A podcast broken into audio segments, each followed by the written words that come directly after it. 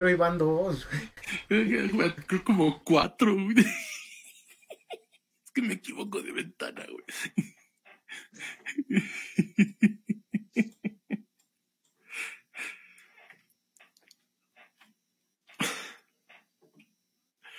Ya no les digo por qué, güey.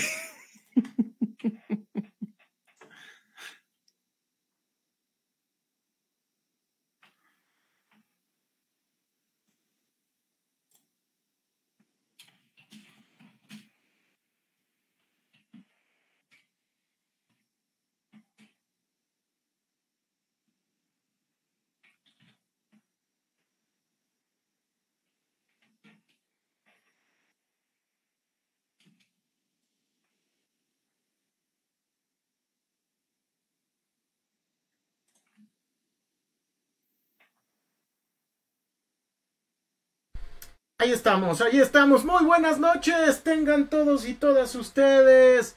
Bienvenidos, bienvenidas, bienvenides. Como cada semanita, nada más y nada menos que a ñoñoteca Podcast, el podcast para los ñoños, ñoñas, ñoñes que todos llevamos dentro. Te saluda Doctor Lucas Gamer para poder hablar pues este con nuestros especiales de terror que, que se han convertido ya en una maravilla y también en una tradición en este, en este su podcast de cine mamador preferido. Y el día de hoy, como cada semana, pues me acompañan dos tipazos, ¿no? Dos, dos, dos mosqueteros. Este, nada más y nada menos que el párroco del metal con su playera de, de Edgar Allan Poe. Sí es Edgar Allan Poe, ¿verdad? Este, sí, sí, sí. Ahí está, sí, sí, sí, no la vaya a regar, ¿no? El párroco del metal, Vlad Mesa. ¿Cómo estás, Vlad? Hola, Emma. Hola, este, ¿cómo están? Bien, bien, este, contento, contento, ¿no? Este, eh, con altas opciones para hablar de terror y que afortunadamente la gente en la semana nos estuvo ayudando para decidir, ¿no? ¿Cuál fue el programa del día de hoy? Nos encanta que nos, que, que, que interactúen con nosotros, acuérdense, tanto en vivo como en la semana. Y muy contentos con el tema de hoy, ¿no? Creo que es un buen colofón para este para el previo para el puente y que tengan altas recomendaciones para este para que se la pasen viendo cine de terror toda la siguiente semana. Toda toda la razón chulada sin duda. Entonces se, se viene puentecito por día de muertos. Entonces pues qué mejor que se queden aquí para ver las opciones que podrán disfrutar más adelante en el puente no del otro lado del otro lado. Y volviendo después de, de un tremendo viaje cómico, mágico, científico y espiritual. Ya después de entregar avances de tesis, el babyface de la sociología, el joven Ahmed Díaz. ¿Cómo estás, Zach? Hola, Emma, hola, hola. Pues extrañando la niñoteca, ¿no? Este, porque aparte sí había hecho mi tarea la semana pasada. Entonces, ya van varias veces que hago mi tarea de, la, la ola, este, que, que Saludos a Acapulco, ¿no? Que se la están pasando mal. Ay. Este, ya Guerrero, ¿no?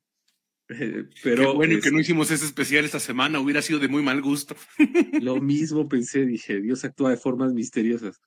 Entonces, este, pues bien, bien, eh, muy emocionado para hablar de, yo creo que tres películas bien interesantes y creo que tienen elementos que se parecen entre las tres. Entonces, si votaron para yo voté y dije que personas votaran para hablar de este tema hoy. Este, moví mis hilos, mis sí, influencias. Fue influyentismo, este... por cierto, eh, déjame te digo, no crees que no me di cuenta. Sacó ese lado priista más este sí, más terrible el joven Díaz. Amal, este, ratón loco, acarreo, todo hizo AC para que ganara este tema, ¿no? Sí, sí. No, votaron, votaron muertos, incluso, ¿no? Imagínate. hasta sus tatarabuelos que llegaron a, a, colonizar Tulancingo votaron de ACME, ¿no? Sí, sí. Pero pues si, si, votaron por otras, díganos, este, había un tema muy bueno, creo que lo propuso Ricardo Gaitán, ¿no? Sobre películas tan malas de terror que te dan miedo, ¿no? Entonces, este, ese, ese igual estaba bueno. ese también, eso tenemos que retomarlo, este, tenemos que retomarlo en algún momento, estuvo bueno esa, esa propuesta. Sin duda, ¿no? Sin duda. Entonces, este, pues ya lo saben, ¿no? Ustedes eligieron el programa entre la terna de eh, nominadas para hacer el, el penúltimo programa de estos especiales de terror. Pues ustedes eligieron eh, que checáramos un poco unas opciones de lo mejor del terror en este 2023, ¿no? Entonces quédense porque el programa va a estar sabroso. Además traemos, creo que opciones que rayan desde lo, lo que ha sido un hitazo en taquilla y en crítica, pasando por opciones que, que se, creo que se convierten como en esas joyitas que permiten eh, el comentario social y sobrenatural, ¿no? Entonces se va a poner bastante chidito el, el programa de hoy. Quédense, Terror 2023, ñoñoteca, temporada 4, episodio 9. Pero como cada semana, la pregunta de preguntas, muchachos. ¿A qué le estuvieron tirando esta semana? Y por favor, toda la bandita que nos está viendo, pues también cuéntenos en la caja de comentarios qué otras cosas están viendo y cómo se están preparando para Noche de Brujas y Día de Muertos. Cuéntenos, cuéntenos. ¿Quién quiere empezar? Para el Halloween. Tú, que nos traigas cosas atrasadas desde la semana pasada. Ay, déjenme. Pues la semana pasada solamente, todo mi fin de la, del, la semana pasada me la pasé viendo La Casa de Usher, La Caída de la Casa de Usher, que oh, estoy viendo su, su pelea de, de Vlad. Me gustó, ¿eh? eh me gustó bastante. Eh, está buena. Eh, yo creo que en top de muertes de, de, este año hay como dos que a mí sí me... No diré cuál. Bueno, hay una con vidrios, este, que, que yo dije, wow, este, y la primera igual, la de un agua que no es agua. Es, Para quienes ya vieron la serie, yo creo que ya sabrán de cuáles hablo. Y me parece un buen cierre de, este director antes de que se vaya a Prime Video, ¿no? Creo que, que se va a ir. Eh, entonces, no, me, parece que... ¿Mande? No me la sabía esa. ¿A dónde se va tú? Sí. ¿A qué se va? Digo, ¿a hacer qué? Series. O sea, no, no, o sea, no hay un proyecto específico, vamos, este, todavía. todavía, todavía no, pero trae un contrato con Amazon Prime, entonces Mike Flanagan eh, emigra de Netflix a Amazon Prime Video, ¿no? Este, y aparte, pues va a tener envíos gratis toda su vida. Eh, qué bueno. Bien por él. Yo creo que, que la estuve pensando el fin de semana en qué lugar la pondría. No la para mí no es la mejor, me gusta más de Hill House. Yo creo que me, me impactó más cuando... Y no sé si la pongo por encima de Misa de Medianoche o por abajo de Medianoche. Ahí está como el debate, ¿no? Este, pero si no la han visto, dense oportunidad. Es un ritmo diferente a las otras, eso sí, se los, se los digo. Y creo que a los fans que son fans de Edgar Allan Poe, creo que sí les está gustando. No sé ahorita hablar, es lo que le quería preguntar. Eh, y me parece un buen cierre. Eso y las dos de hoy, la que las que vi, las que voy a comentar hoy. Ah, fíjate que sí, bueno, la semana pasada yo la comenté también. Este, se nota que aquí el joven día se la pasó viendo la ñoteca también. sí, la semana pasada la, este, la, la, la comenté así brevemente también. Y este, y sí, a mí me gustó mucho. Yo, bueno, o sea, no, ya no, esta sí está, esta sí fue a propósito de la semana pasada, ¿no? Pero este, este fue a propósito, no, yo sí soy muy fan de Edgar Allan Poe, este, no más por mi playera, sino en general, sí he leído los libros, ¿no? Soy, sí, sí he escuchado todos sus discos, y este, y la verdad es que a mí me gustaron mucho las referencias, ¿no? Las, las, algunas son muy abiertas para quien no es fan o no es fan tan clavado, algunas muy, este, muy, muy oscuras incluso, también. Entonces, la verdad es que a mí me gustó, me gustó muchísimo. Yo lo que decía, yo en lo que coincido contigo es eso, ¿no? De que no estoy seguro, o sea, me, encantó la serie porque soy muy fan, ¿no? De, o sea, Edgar Allan Poe es mi, mi, escritor favorito. Pero este, pero, pero me parece que yo sí pongo por arriba Mesa de Medianoche, ¿no? Que es a mí la que más me gusta de este vato. ¿No? Entonces, este, por, y, pero como dice, eso, eso no lo había comentado, pero tiene razón, ¿no? son ritmos distintos.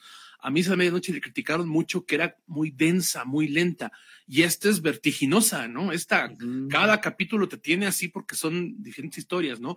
Y que si tú eres fan, no hay spoilers, o sea, hay spoilers, digamos, ya desde el principio sabes qué, qué va a pasar al final. Yo creo que incluso algo que me gustó mucho de la serie es que no importa lo de los spoilers, porque en el primer capítulo te dicen qué va a pasar. ¿No? Desde el primer capítulo sabes qué va a pasar, sabes cómo va a acabar la serie, ¿no? Y además, insisto, si has leído Edgar Allan Poe, cada episodio se llama como un cuento de Edgar Allan Poe y sabes cómo va a terminar esa muerte. Entonces, sin, sin temor a spoiler, pues, o sea, la, las muertes de las que se refiere a son las de la máscara de la muerte roja y la de este, la de el escarabajo dorado, ¿no? Si no me equivoco. ¿no? Yo fui más fan de la del corazón del ator, ¿no? Por ejemplo, pero sí, sí, sí, son, o sea, la verdad es que a mí me encantó, a mí me encantó la serie. Básicamente yo esto fue lo que esto, esto he estado ocupado. Perfecto, perfecto, ¿no? Está bien, está bien. Qué bueno que te diste el tiempo para ver una una serie. ¿Tú qué le tiraste, Vlad? ¿Qué viste esta semana? Fíjate que yo este, vi, vi una serie, tenía yo atrasado, como estaba yo con mi maratón del exorcista desde hace dos semanas, este, eh, tenía trazada una serie que era, y la de Edgar Allan Poe, que precisamente vi después. No he yo visto este Genvi, ¿no? De Amazon Prime, que es este, este spin-off de The Voice.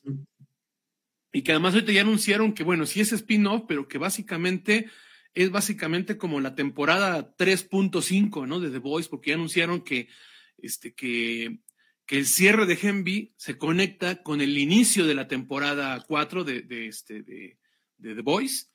Y, este, y, ya, y también ya avisaron que el cierre de la temporada 4 de The Voice se conecta con la temporada 2 de Genvi. Eh, yo creo que si ustedes son fans de, esta serie de The Voice, que aquí saben que somos, que tiene sello de calidad ñoteca, que, que para que para mí fue la mejor serie del año pasado. Este, sí, ¿verdad? Sí, ¿verdad? ¿No? Este fue la mejor serie del año pasado. Este, yo creo que les va a encantar, ¿no? Tiene la misma vibra, tiene el mismo estilo, este, es igual de, de, de profunda con las críticas sociales actuales, pero también pues no deja de ser muy desmadrosa también, ¿no? No deja de ser este lado muy, este, muy, muy, este, muy bruto, ¿no? Muy, muy, este, muy, muy grotesco por momentos, ¿no? Que, puede llegar a tener eh, con humor. Entonces, la verdad es que tiene una combinación de muchos factores. Los personajes son, son completamente distintos, aunque por ahí uno que otro cameo de The Voice, este, de, de los personajes de The Voice, este, en general los personajes son, este, son completamente distintos, pero son muy carismáticos. Entonces sí te enganchas con ellos, ¿no? Desde el principio. Eh, está muy bien escrita otra vez. La verdad es que tiene el mismo nivel de calidad, ¿no? Eh, no sé si tenga el nivel de profundidad de análisis crítico que, tiene The Voice, que tuvo en la temporada 3, pero este, yo creo que es un muy, muy, muy buen complemento, ¿no? Este, fue por episodio, fue por semana que fueron este, los episodios. Ayer se transmitió el penúltimo y la próxima semana se acaba con el último, ¿no? Pero faltando un episodio, yo sí me atrevo a decir que este, que sí, sí va a estar dentro de lo mejor del año, ¿no? Sí está, eh, no sé si, no sé, no sé si está igual que The Voice, pero si no está abajito, ¿no? Si te encantó The Voice, te va a encantar Gen B, ¿no? Y verdad la recomiendo, la recomiendo mucho, ¿no? Y luego, este, me fui al cine a ver este, eh, me fui a ver este, bueno, no sé cuál primero, bueno, este, vamos a hablar primero, este, quiero mencionar dos películas. Una fue este, la de Los Asesinos de la Luna, de Scorsese, ¿no? Ya me fui a ver. Este, hay que armarse de, este, de, de, de, de, valor porque, este, porque dura tres horas y media, ¿no? Está complicado. Sí vi a personas salirse del cine, ¿no? Este, en mi sala sí me tocó gente que se fue, que se fue como a la hora y media. Este, yo he de decir que me gustó que sí me gustó mucho, pero no me encantó la película. Eh, sí siento que la historia es muy buena, el desarrollo es muy bueno, eh, está muy bien narrado. O sea, si, algo tiene Scorsese es la, narrativa que puede hacer, ¿no? O sea, cuenta historias de una manera como pocos directores lo pueden hacer. Eh, sí se sienten las tres horas y media, sí le sobra por lo menos una, pero aún así no me parece que estés como que, güey, ¿a qué hora se acaba esto? No, no, o sea, sí, sí es densa, sí llega un momento en el que hoy tienes que parar, pues está durmiendo una nacha, ¿no? Pero este, pero realmente sí es, este, sí es una buena película que sí vale la pena verse en el cine y que sí, sí y que nos sigue mostrando que Scorsese tiene ya más de 80 años y aún así todavía es capaz de, de ser uno de los mejores directores que hay, ¿no? Sin embargo, sí creo que es de las más débiles. A mí, a mí, por ejemplo, no me gusta el, el lobo de Wall Street. ¿no? Y, y, a mucha gente le fascina, ¿no? A mí hasta medio Red Flag es quien me dice que es su película favorita, ¿no? Pero este, pero hay, a mucha gente le fascina, a mí no, pero me parece que, sin contar esta que a mí en particular no me gusta, sí me parece que es como que la más débil de sus últimas películas que han sido, que ha tenido, o sea, los últimos años ha tenido una filmografía muy, muy buena Scorsese, ¿no? Entonces me parece que sí está como por abajo de, de, de Irishman, por ejemplo, ¿no? De Silencio. Entonces, vale la pena, sí, este, la actuación de Robert De Niro es brillante, ¿no? La de DiCaprio, bueno, es que sabes qué? que a lo mejor es muy buena porque el personaje es, es un, es un pusilánime, ¿no? Es, otro matiz, es otro matiz de los personajes habituales de DiCaprio. Sí, sí, sí, puede, puede, que ahí, a lo mejor es por eso, ¿no? A lo mejor no, no me gustó mucho, pero yo creo que lo que no me gustó es el personaje, no la actuación. Eh, o sea, sí me cayó muy gordo el personaje, pero esa es la intención de que digas, este, maldito pasguato, ¿no? Güey, sí, sí te cae gordo por eso, ¿no? Por, por huevos tibios, básicamente, ¿no? Entonces, pero la historia me gusta, el desarrollo también. Eh, no quisiera entrar en muchos eh, así spoilers para que la gente la vaya a ver. Es densa, es más densa que Oppenheimer, por ejemplo.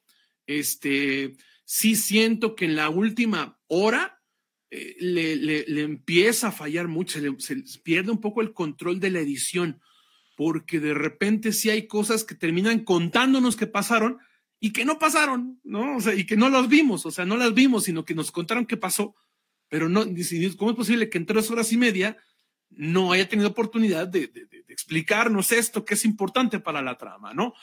Y además, bueno, ya desde el punto de vista de los ojos posmodernos, y que acaba, habrá gente que le pueda gustar o no esta crítica, pero yo sigo insistiendo que Scorsese, que es quien hizo esa escuela, de la cual es eh, alumno distinguido Nolan, es que no tiene ni la menor idea de cómo desarrollar un personaje femenino.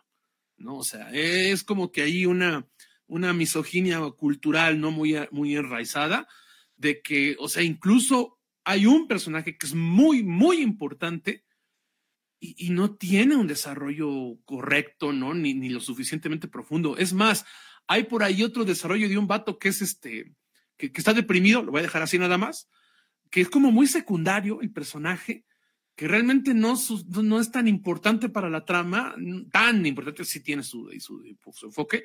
Y ese person esos personajes secundarios, hombres, tienen más desarrollo que los personajes principales, este, mujeres, ¿no? Entonces, este, ni siquiera sé si pasa el test de Bechel, francamente, la película en tres horas y media, eh, pero la verdad es que sí, sí me parece que para una película en la cual las mujeres eran tan importantes en la historia que nos está contando, es donde más se nota el nulo desarrollo que les da Scorsese. No sabe desarrollar un personaje femenino, no tiene ni idea, ¿no? Y es increíble que en 80 años no haya podido hacerlo, ¿no? Entonces, esa me parece que es la falla más grave, no nada más de, este, esta película, sino de su, discografía, de su filmografía.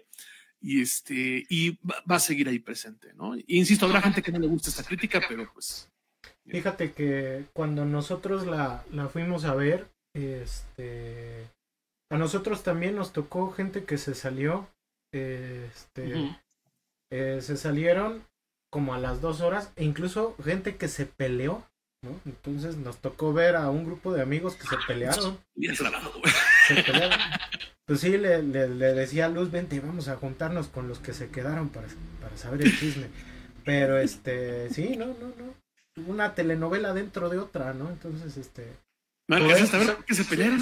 solo Scorsese logra eso. y el visionario director Zack Snyder. Este, no. ¿Tú, la has visto? no, no, no. Fíjate que son de las que tengo pendientes. Porque vi que dura tres horas y media. Iba a ir hoy, pero dije, ay, no, no me va a dar tiempo de verlas de hoy, de la biblioteca. Entonces hice primero mi tarea. Y yo creo que a ver si el fin me lanzo a verla. Sí, vale la pena, pero, o sea, vale la pena verse, pero sí la gente tiene que ir mentalizada a que va a estar tres horas y media con una película que es mucho, mucho diálogo, mucho construir un escenario, etcétera, etcétera. Por eso es que me parece más grave esto de que haya personajes sin desarrollar, ¿no? Porque insisto que al final como que sí le falla un poco la acción de edición y termina como que le faltaba. Solo Scorsese provoca eso, que, que la gente se pelee con su propia cámara. Aquí, bueno, en lo que, en lo que hablo, no es que fue lo que este. ya se me fue el avión de lo que estaba yo diciendo, ¿no? Pero sí, sí, este. Bueno, no, aquí muy ciudadano Kane, mientras hablo en el fondo, está pasando todo en escena cómica, ¿no? Aquí de Acme, pero bueno, muy bien, entonces, este. Pero bien, yo, vayan, a ver, pero mentalícense, que es una película densa, de tres horas y media, ¿no? Entonces, llévense, hagan su cafecito, métanse con un cafecito, hagan su calistemia antes de entrar, ¿no? Este, vi otra película, pero no sé si ahorita mejor hacia el final que haya recomendaciones porque fue terror, la comento. Entonces, mejor, este, no sé tú, Emma. Pues, no, a lo mejor vimos la misma. Vaya. Este, eh, yo vi, fíjate que esta semana fuimos a ver el estreno de Five Nights at Freddy's. No sé si tú. Ah, no, fue esa. Ah, no hay ninguna bronca. Este, pues la película basada en este, esta franquicia multimedia, porque ya no solo son videojuegos, también son figuras, cómics, este, novelas, ¿no? Eh, entonces, este, pues fuimos a verla porque dijimos, este, pues ha sido un boom entre los centennials, entonces yo creo que está chido ver algo dirigido para, para un público mucho más joven, ¿no? Este, pues le ha ido muy mal con la crítica y tienen razón. este, yo creo que eh, el público centennial y que ha crecido con estos videojuegos y con todos los productos aledaños, creo que la va a recibir de, de, de mejor manera o con mucho mayor aprecio. Este, pero sí, sí, sí. Yo pensaba que por ser neófito y no saber nada de, de esta franquicia, la iba, a, la iba a pasar bien, ¿no? Iba a ser como algo introductorio para, para el demás lore de Five Nights at Freddy's. Y si bien sí logran meterte en, en toda esa mitología que se crea, lo cierto es que la película como que explica cosas que, que, que, no debería, pero te deja sin responder cosas que sí resultan importantes, ¿no? Y creo que ese es un problema grave, grave en el guion. Vale mucho la pena por los animatrónicos, están súper padres, están súper bien hechos. Este, hay sustos, ¿no? Eh, eh, pero nada comparado con el videojuego, que a cada rato hay jumpscares, aquí no hay nada de eso. Y, yo ayer le comentaba a Luz que, eh, esta película con Nicolas Cage, Willis Wonderland, que es como un plagio a Five Nights at Freddy's, resulta más mejor película, ¿no? Porque se sabe que es absurda de pie a pa y no obstante juega con ello, ¿no? Juega muchísimo con todo ese absurdo, eh, con todo ese sinsentido y lo capitaliza a su favor. Y Five Nights at Freddy's no, se torna tan solemne, ¿no? Que, que incluso los chistes que están hechos para relajarte en la película no se sienten graciosos, ¿no? Y cuando el momento de, de, de relax, de relajarte dentro de la película no funciona, en una película de terror, quiere decir que ya hay problemas este, sumamente graves en la escritura del guion, ¿no?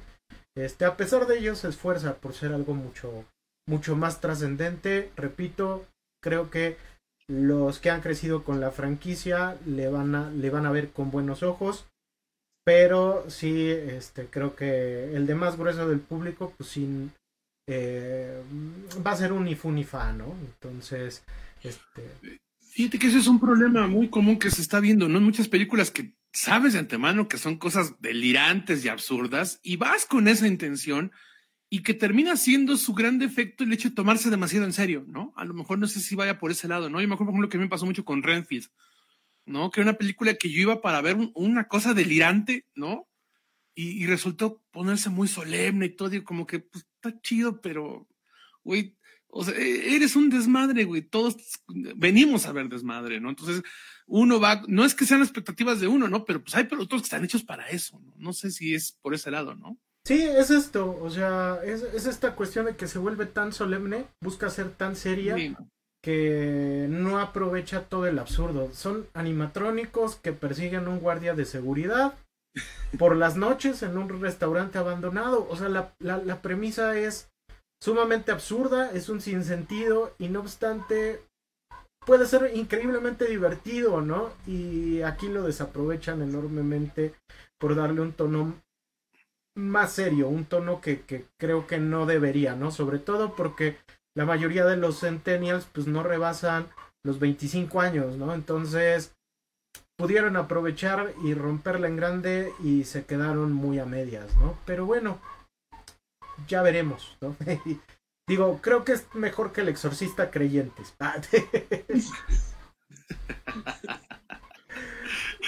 Bien, antes de que pasemos ya al tema, este, tenemos un par de comentarios ya en la caja, gracias. Cuéntenos, cuéntenos cuáles son sus películas favoritas o series también favoritas de este 2023, por favor, ¿no? Tenemos aquí primero a Luz Beltrán, saludos, ¿no? Que dice, el Doc y yo vemos lo mismo. ¿Cuál Doc? Para empezar, ¿no? Pero sí, perdón, ¿eh? ¿cuál Doc, güey? Vi que el doctor Simi tiene, Manuel, un, termo del doctor Simi. A lo mejor se refiere al, doctor Simi Luz Beltrán, ¿no? Puede ser por eso, ¿no? El, doctor Simi y yo lo mismo, o sea, que son cositos de Adele, supongo, ¿no? Chido, chido, ¿no? Gracias, Luz. Y leo por acá también a Eric Martín que dice, lo más cercano al terror para mí estos días fue seguir jugando el videojuego de Days Gone. ¿Lo has jugado, Emma? Este, no, fíjate que no, pero es un videojuego de, de zombies que, que, a la gente le gusta bastante. Controlas a un a un güey que es como los protagonistas de Sons of Anarchy. Ah, este, que trata de, encontrar a, su pareja o expareja, no recuerdo bien, en medio de un apocalipsis zombie, ¿no? Entonces es este una combinación entre The Walking Dead, Sons of Anarchy y una novela de Televisa, ¿no? Entonces, este, es, un combo explosivo. Lo que sabes a que llegó el momento en que ya parecía telenovela de Televisa, es decir, ¿no? Con todo y que tiene todas esas analogías de Hamlet, pero, este, pero llegó el momento en que parecía más como este, como este, motorista del amor, una cosa así. Sí, no, yo, yo en algún momento pensé que iba a salir este Laureano Brizuela, ¿no? Este, Para quien no lo sabe, Laureano Brizuela fue un, cantante latinoamericano eh, de rock muy conocido a finales de los 70, la década de los 80 y principios de los 90. Estuvo encarcelado por evasión de impuestos. Recuerden, muchachillos, paguen sus impuestos. Bueno, pero que además ahí hay toda una historia porque dicen que realmente era una cuestión que Televisa, en fin, fue todo, todo un chisme con Laureano Brizuela, pero bueno. Háblenle a sus, a sus abuelitos y a sus papás y que les cuenten, amiguitos y amiguitas. El ángel del rock, ¿no? Este. El ángel del rock. Así le decían, sí, sí, sí, sí. No es ni de nuestros tiempos para que vean, ¿no? De, qué tamaño es Laureano Brizuela. Pero bueno, muy bien. Ah, sí, es cierto, ya se me olvidó el programa. Este... ¡Así nos vemos! Pues esto ha sido todo. Cuídense mucho. Felices fiestas. Este, feliz Halloween. Por eso votaron todos ustedes. Por eso votaron. Porque habláramos leyendas negras de Televisa. Este, vámonos, vámonos con el programa de hoy. Ya después sería un buen programa, tú. Leyendas negras de, Televisa. Leyendas negras de Televisa, ¿eh? deja de ser cultura de masas y aquí hablamos de cultura de masas. Estaría fregoncísimo, ¿eh? Terror 2023. Este, pues, ¿cómo, han sentido este año en cuanto al cine de terror, no? Eh, eh, ¿Ha sido mejor? ¿Ha sido peor? Ah, ¿Hay más estrenos? ¿Hay menos estrenos? ¿Cuál es su, visorado en torno al género y a cómo le está yendo en este año donde ya regresamos a full al cine, ya tenemos estrenos de terror cada semana e incluso pues ya vemos eh, que muchas películas de terror resuenan no solo en festivales, en, las salas de cine o en festivales de cine fantástico, sino que también están resonando en los grandes festivales eh, eh, del séptimo arte, ¿no? ¿Cómo lo han sentido ustedes, muchachos? Eh, bueno, fíjate que este que, que, yo sí he sentido, a diferencia del año pasado, o sea, a mí me han gustado las películas, pero he sentido dos cosas. Punto número uno, las películas de terror del año pasado que vi me impactaron mucho, me gustaron mucho. O sea, sí fue algo que, que, me volaron la cabeza en algún momento, ¿no? Yo, por ejemplo, vi una película escandinava este, este, esta semana, de la que ahorita comento al final, y, me, y, lo primero que vino a la mente fue la finlandesa de Hatching, ¿no? Que, y dije, no, sí, lo de Hatching me dejó frío, ¿no? Como tal. ¿No? Entonces sí siento que, que, fueron, que hasta el momento, hasta el momento, las películas que vi el año pasado me gustaron más, la verdad. No quiere decir que hayan sido malas, porque también el otro detalle que yo he visto este año es que creo que ahorita igual, eh, pues para bien o para mal, no sé, pues ya comienza uno a dejar de ser el target, ¿no? Un poco como lo que decías con este, con Five Nights at Freddy's, ¿no? Este, ya deja de ser uno el target de las películas, y es muy notorio que las películas se están enfocando ya en los centennials, ¿no? Ya ni siquiera en los millennials, sino en los centennials. Entonces, este, ya empiezas a ver ciertas temáticas que dices, ok, está chido, hay toques sociales, hay toques de inclusión, hay toques de, nuevas dinámicas, ¿no? De, jóvenes y adolescentes, y jóvenes adultos, me refiero a adolescentes, y que a lo mejor uno que ya va de bajada, pues dice como que, ah, pues chido, ¿no? Eh, cambia un poco el, discurso, cambia un poco la, y, y como bien decía Ag, ¿no? Vamos a ver en los tres ejemplos que traemos, como que ciertas, este, ciertos discursos que hablan ya de, una nueva manera, ¿no? De que van a construir nuevos tropos dentro del género incluso, ¿no? Entonces, este, eso, pues obviamente para uno que ya dejó de ser el target, pues puede sentirse como que, ah, pues chido, y a lo mejor por eso es que pide un poco impacto, ya no se sienten tan universales, porque, por ejemplo, platicábamos eso cuando, cuando hablábamos del exorcista, por ejemplo, ¿no? Que es una película que no solamente ha envejecido muy bien, sino que se sigue sintiendo universal. O sea que sin importar a qué generación pertenezcas, sin importar cuál es el tipo de terror que te guste, llega un momento en que la película la sabes apreciar, está bien hecha, te gusta. Y aquí me parece que sí ya puede haber mucha gente más grande que diga, ¿esto qué? No, esto yo no me conecto con esto nosotros que eh, pues, somos muy ñoños, ¿no? Que somos cinéfilos mamadores, pues sí nos puede gustar todavía, pero creo que ya es muy claro que dejamos de ser el target, ¿no? Entonces, esto nos va a empezar a pasar un poco más y más con las películas nuevas. Cuando hablemos de cine de terror, de lo mejor del año, vamos a empezar a encontrar más películas que tenemos que apreciar, saber apreciar desde, desde la empatía, es decir, desde algo que no va dirigido para nosotros. Y creo que eso, para bien y para mal, está bien. ¿Por qué? Porque todavía hay películas que pueden ser muy universales, ¿no? Muy, muy universales. Yo, por ejemplo, no metimos, porque hubiera sido la tercera vez este año que metíamos Huesera, por ejemplo, que es una película de terror. Y, este, y me parece que es una película que todavía, a pesar de que tiene temas muy cercanos ya a los nuevos discursos, pero que todavía para las generaciones que siguen, todavía se siguen conectando, ¿no? Entonces, eh, es ese tipo de detalles. No sé tú cómo lo, lo veas. Exactamente. Fíjate, eh, lo que dijo mi compañero, ¿no? Así con lo que dijo mi compañero vino lo mismo. Este, sí, me pasó exactamente lo mismo, fíjate, eh, de hecho, con Carla me dijo, ay, es que ya no me da nada de miedo, ¿no? y él dijo, ay, ¿eso por qué? Y yo le dije, aguanta, es que tiene que, justamente esto, ¿no? Que ya no somos el mercado, ¿no? Pero igual está chido ver otras dinámicas plasmadas, ¿no? Este, hay que ver hasta dónde se estira la cuerda. Va a llegar un momento donde se empiecen a ser muy genéricas, me da la impresión, ¿no? Este, porque ya hemos visto, no sé si ustedes ya se percataron que ya muchas siguen como la misma onda eh, de las que llevamos tan solo en este año.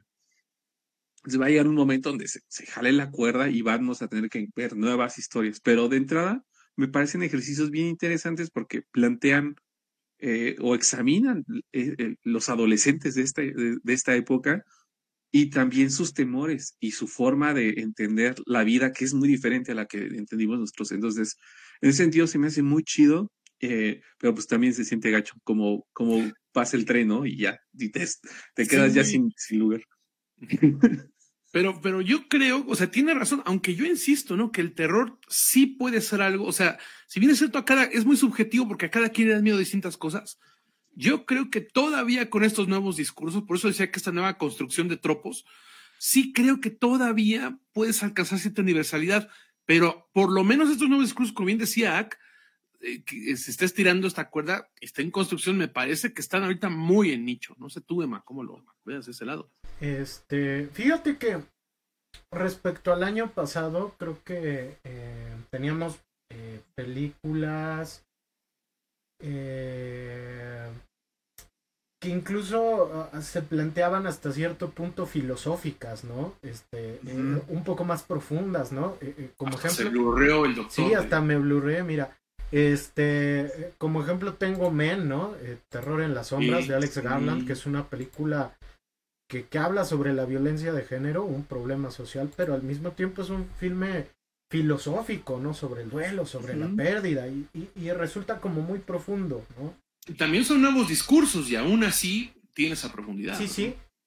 Y creo que ahora, eh, si bien, si bien está esa intención, ¿no? De ser como, de mantener como esa, ese hilo, ¿no? De crítica social, como que ya está como diluido para hacerlo más próximo a la gente con el afán pues de que vayas a la sala y también te pases un buen rato, ¿no? Entonces, eh, con ello no quiero decir que, que, que, el terror del año pasado era muy elevado y el de este ya no. Simplemente quiero decir que estos nuevos discursos que estamos viendo, pues como que ya son más próximos para las masas, ¿no?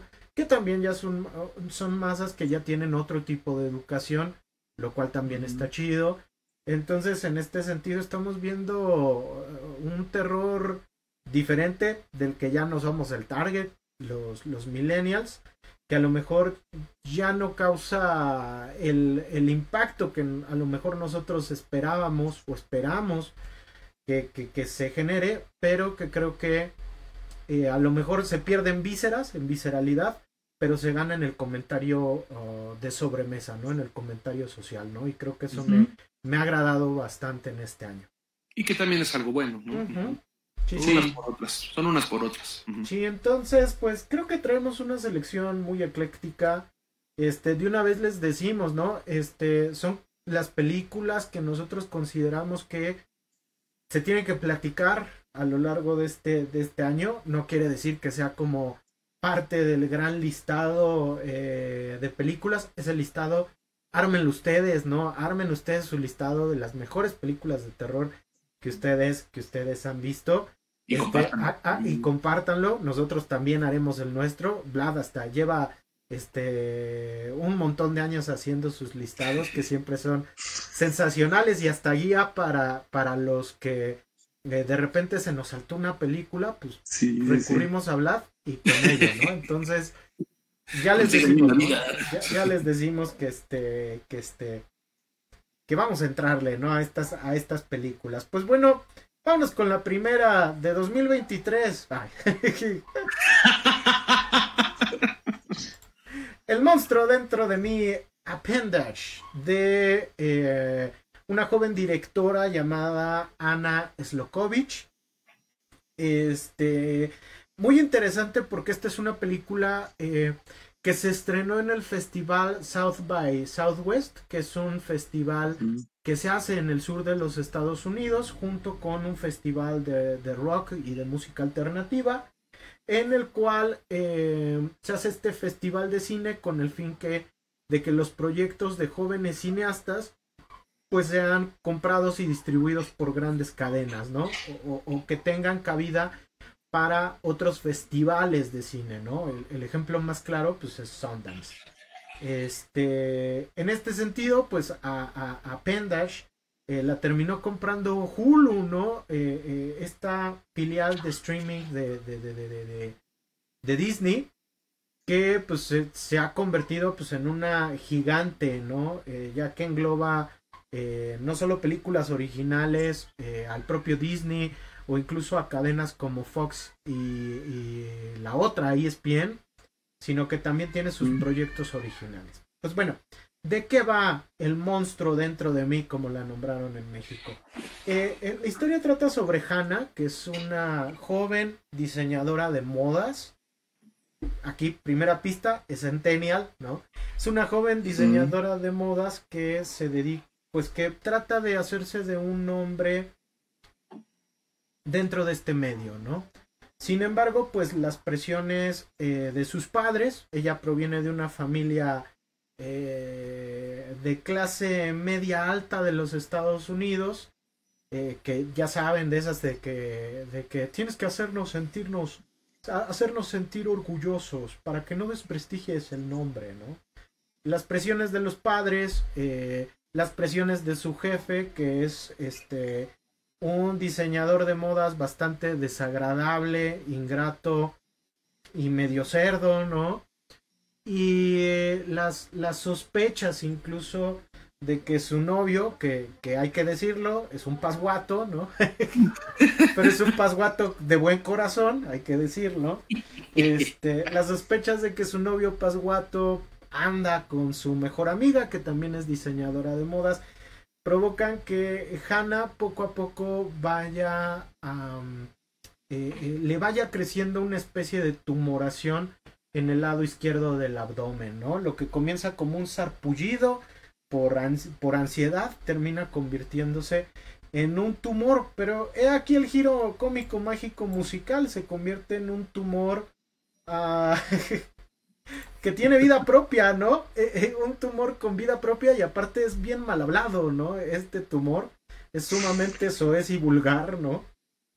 Y pues poco a poco el tumor pues va a ir influyendo en el, en el pensamiento de Hannah, ¿no? Y va a dar cuenta pues de los miedos e inseguridades de esta joven diseñadora, pero también pues de sus deseos más reprimidos, ¿no? El monstruo dentro de mí en Hulu.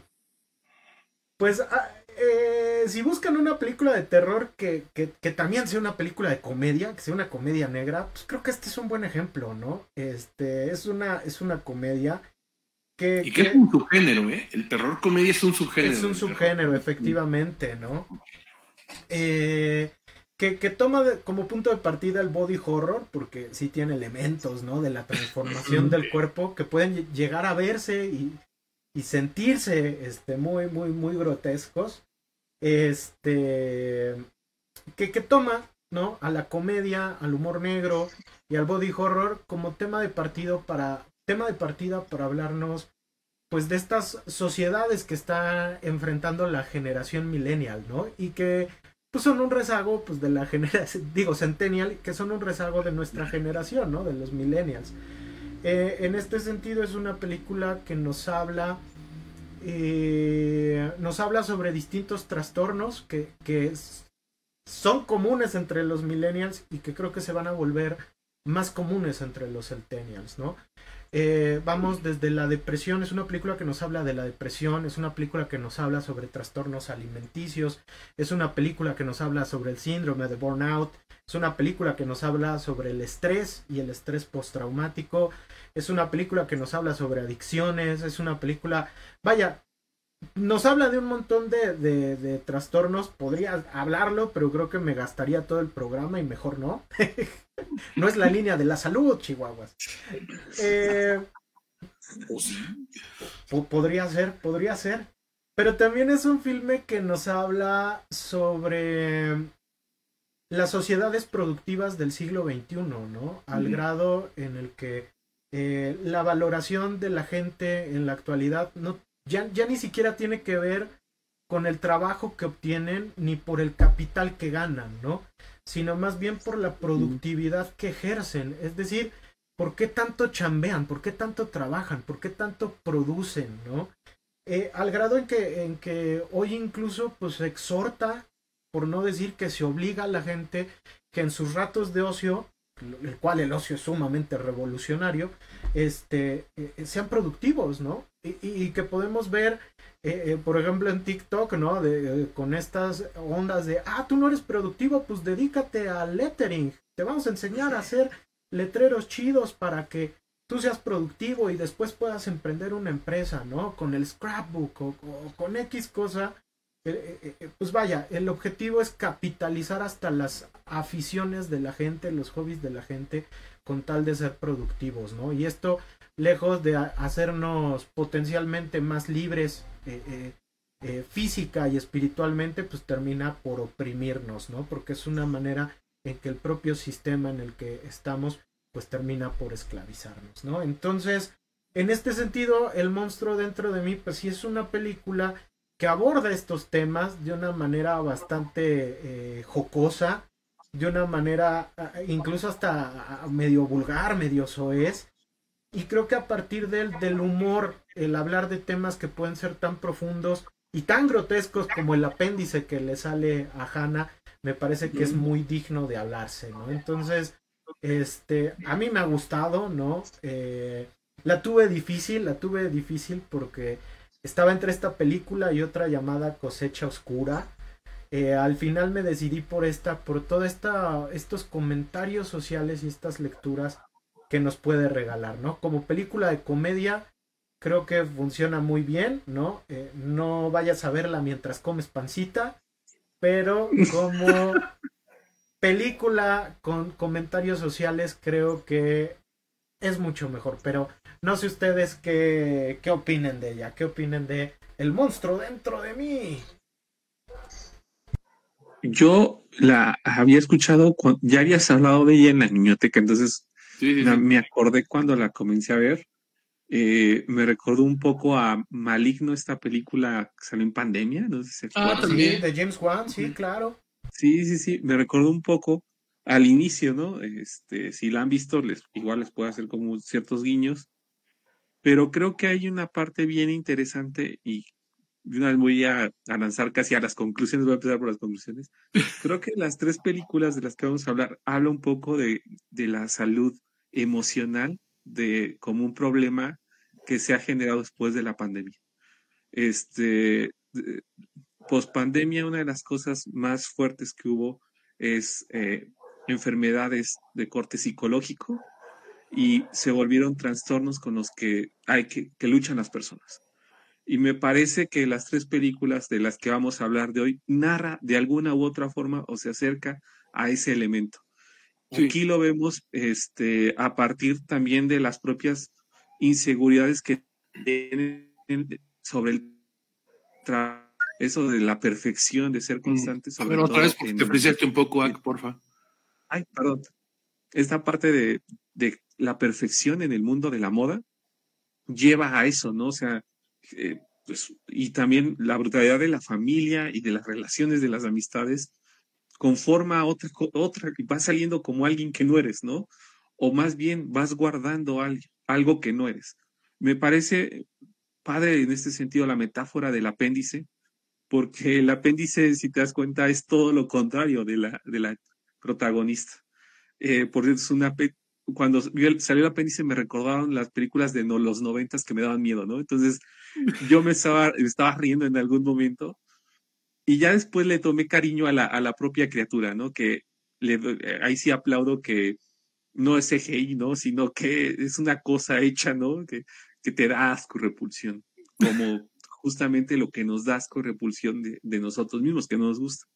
Entonces, yo creo que vale mucho la pena porque en este visorado, como tú bien lo dices, Emma, creo que hay muchas cosas, aspectos sociales que están ahí y que son característicos de esta sociedad, yo diría pospandémica y de las nuevas generaciones, como tú bien detectaste y como bien lo dijo Vlad hace un rato. Eh, y creo que al final nos puede dar una lupa de cuáles son las cosas o los problemas que pueden pasar nuestras generaciones pasadas o nuestra generación también a partir de estas obligaciones o expectativas que se crean en, en, estos colectivos. Eh, a mí sí me, dio una parte miedo y me gustó muchísimo esta parte hacia el final, fíjate, que hacia el final donde empieza a construirse como un grupo, no, no diré de qué, pero a mí eso fue lo que más me dio miedo. Dije, ay, no, o sea, eh, ¿quiénes, ¿quiénes, sí son buenos y quiénes son malos? E, esa parte como ya un terror social, ¿no? Llamémoslo así, eh, fue lo que me agradó de hacia el final y la forma de resolverlo también, porque una cosa curiosa de la película, que no se va por el camino fácil de la película, sino que termina eh, con una cuestión muy reflexiva sobre cómo abordar esos problemas, justamente. Entonces, a mí me gustó, Emma. No la había visto, pero muy recomendable. ¿Te le echaste con pancita? Eh, con pozole. Muy bien, muy bien. Con menudo. Con menudo. Fíjate que este, bueno, yo estoy de acuerdo. Eh, yo justamente esto que decía Ack, ¿no? Que es como mucho un homenaje muy, muy marcado a la invasión de los Body Snatchers, ¿no? Este, y que bueno, sí, ciertamente, yo por ese lado, más que me dije como que esto, yo quería ver que explotaran más, ¿no? Yo he de decir una cosa, a mí yo tengo que empezar por decir una cosa. A mí me gustó la película mucho, pero no me funciona tanto como película de terror. O sea, eh, sí siento que los elementos terroríficos son más bien como un acompañamiento a una cuestión, a, un, a un drama psicológico, realmente, ¿no? Y visto desde ese punto de vista, o sea, no como película de terror, sino como película en general, me gustó me gustó mucho la película, porque no, no, es, no es un spoiler como tal, porque pues, desde el principio te dan a entender qué es lo que está pasando. O sea, desde las primeras secuencias, eh, e, esta criatura, este monstruo dentro de ti, es una representación tanto del overthinking, ajá, del sobrepensamiento, como de la ansiedad, y como también, pues, de, que, son síntomas, como bien decía Emma, ¿no? De esto de, de las sociedades del rendimiento, que plantea otra vez Bill Ya sé que de repente menciona mucho este vato, dice otra vez este güey. Pues sí, pues es que muchas películas hoy en día es el discurso que utilizan. La crítica social está enfocada justamente a cómo dejamos de, de, cómo evolucionamos de este gran hermano que planteaba Foucault, ¿no? De, que, de que el sistema nos vigilaba y nos moldeaba a que a cómo poco a poco fuimos evolucionando hasta el punto de que ahora somos nosotros mismos como personas quienes nos obligamos a ser productivos, ¿no? Y bien lo decía Emma, ¿no? Esta cosa muy horrible, ¿no? Que te dicen, es que este, tienes que tener un hobby que sea, este, que te genere dinero. Chinga, ¿por qué? O sea, neta, si tu hobby es tirarte a ver encuerado y sin bañarte Netflix el domingo todo el día, hazlo, hazlo, ¿no? Y diviértete. ¿no? Pero la gente, pero ahora la gente te dice, no, es que los hobbies también tienen que ser productivos. No, no, no, no, como tú decías, por eso me, gustó mucho esa frase, ¿no? Que, dice, que usaste que dice, el ocio es revolucionario. Sí. Sí, sí, sí, cuando te obligan y te obligas, que es lo peor, a ser productivo, el ocio termina siendo transgresor, ¿no? Eh, qué curioso es, qué curioso es. Pero este, eso me gusta mucho de la película, ¿no? Me gusta que además, bueno, este, si ustedes como como un servidor, son personas que tienen ese problema del overthinking, que tienen problemas de ansiedad también, este, que han pasado por todo esto y que es algo tan común en estas nuevas generaciones, que ya, ya, ya estaba en nuestra generación también, ¿no? Pero aquí eh, es todavía mucho mayor y esta generación lo tiene, pero al menos está siendo consciente de que lo tiene, que es algo que no nos tocó a nosotros. Ajá, nosotros nos, nos, nos daba culpa tener que aceptar eso, ¿no? No sé si vieron que esa semana, por ejemplo, salió, se hizo viral una chava este, llorando porque descubrió que tenía que trabajar este, seis horas diarias durante seis días de la semana y la gente estaba burlando de ella. Güey, perdone, pero desde los boomers estaríamos de acuerdo. O sea, nadie quiere trabajar todas esas horas, perdónenme, ¿eh? nadie quiere. Entonces, pensamos igual que la morra, pero nos estamos burlando de ella, ¿no? Entonces, eso es algo que sí cambia con esta generación, que al menos son conscientes de esto. Y entonces, esta, esta criatura termina representando eso, nuestra propia exigencia, porque no sé si lo notaron, pero la criatura, los diálogos que tiene son de las cosas negativas que esta chava se repite a sí misma. Entonces la criatura termina siendo esa representación de esta voz en nuestra cabeza que nos exige ser los seres productivos que nos han vendido que tenemos que ser, de, equiparar el éxito y y la felicidad como lo mismo, el éxito financiero, además, ¿no? La productividad y el éxito financiero como felicidad. Y eso es una mentira vil y horrenda que el sistema nos ha construido en los últimos 60, 70 años, ¿no? Entonces, este, eso me gusta mucho de la película. Y como bien dice A, que esto también estoy muy de acuerdo, ¿no? Me gustó mucho el cierre, el hacia el final, porque a fin de cuentas también tiene que, este punto está muy younguista, ¿no? Muy de Carl Jung, de, de, de abrazar tus monstruos, ¿no? De, de entender que la manera de curar tus propios traumas es abrazando tus propios traumas, ¿no? Eh, entonces, eso es algo que, abrazando tu propia oscuridad. Entonces, a mí me encantó la película, me gustó mucho, la disfruté mucho. Yo no la había visto tampoco. Sí, la tenía yo pendiente porque me acuerdo que Emma, como bien dices, ¿no? La había platicado en, un que estamos viendo, ¿no? Entonces, este, dije, ah, esa suena bien, ¿no? Pero, porque además, así como tú decías que, eh, que pensabas en las de los ochentas, sí, yo pensaba en una de hace como 10 años que es Bad Milo, ¿no? Que es como más grotesca todavía, ¿no? Pero este, pero la verdad es que me gustó mucho. Sí debo decir que como película de terror no me funciona, ¿no? O sea, tiene por ahí un par de secuencias hacia el final que sí, este, que sí son terroríficas, que sí está concentrado en el terror, pero lo demás, la verdad es que me parece más como que una, un, drama social, ¿no? Más que con, con, toques, este, grotescos, por decirlo de una manera, porque ni siquiera de terror, ¿no? Si tú quieres llegar a verla como película que te espante, así que, que, no te deja dormir la noche, lo único que no te va a dejar dormir la noche es enfrentar tus propios traumas, no la cuestión sobrenatural que puede tener la película, ¿no? ¿Vale la pena? Sí. Como película de terror, no sé. Como película en general, sí la recomiendo mucho. Pues ahí está, ¿no? El monstruo dentro de mí, disponible, no en Hulu, porque aquí no hay. Pero sí está disponible en Star Plus. Realmente dense la chance de verla. porque creo que sí es una puerta para comprender pues muchos de los uh, mucha de la panorámica social que vivimos hoy en día, ¿no? Sobre todo, sobre todo si ustedes uh, son chavitos que, bueno, ya ni chavitos, ¿no? Este, este, adultos jóvenes, que están empezando a entrarle al campo laboral. Sí, sí, sí, sí, Vámonos con la número dos. Este, estrenada en agosto, fíjate, nos vamos de julio a agosto y otra de agosto. Entonces, este, cuéntanos, Vlad, ¿tú cuál seleccionaste? Ah, de veras. Fíjate que este, a mí también me costó. Yo estaba, yo estaba pensando varias películas, estaba entre varias películas. Este, eh, una de las que estaba, que, que, hablaré al final también y que era que también me recordaba mucho, que justamente volví a pensar en ella ahorita que vi este, la de un monstruo, este, un monstruo dentro de mí, cosa más Pero al final me decidí por una que yo creo que es probablemente la sorpresa del año para mí, porque es una película que yo vi, pues porque de veras fue una, fue una noche que no tenía nada que hacer, que no tenía nada que ver. Dije, pues a ver esta, ¿no?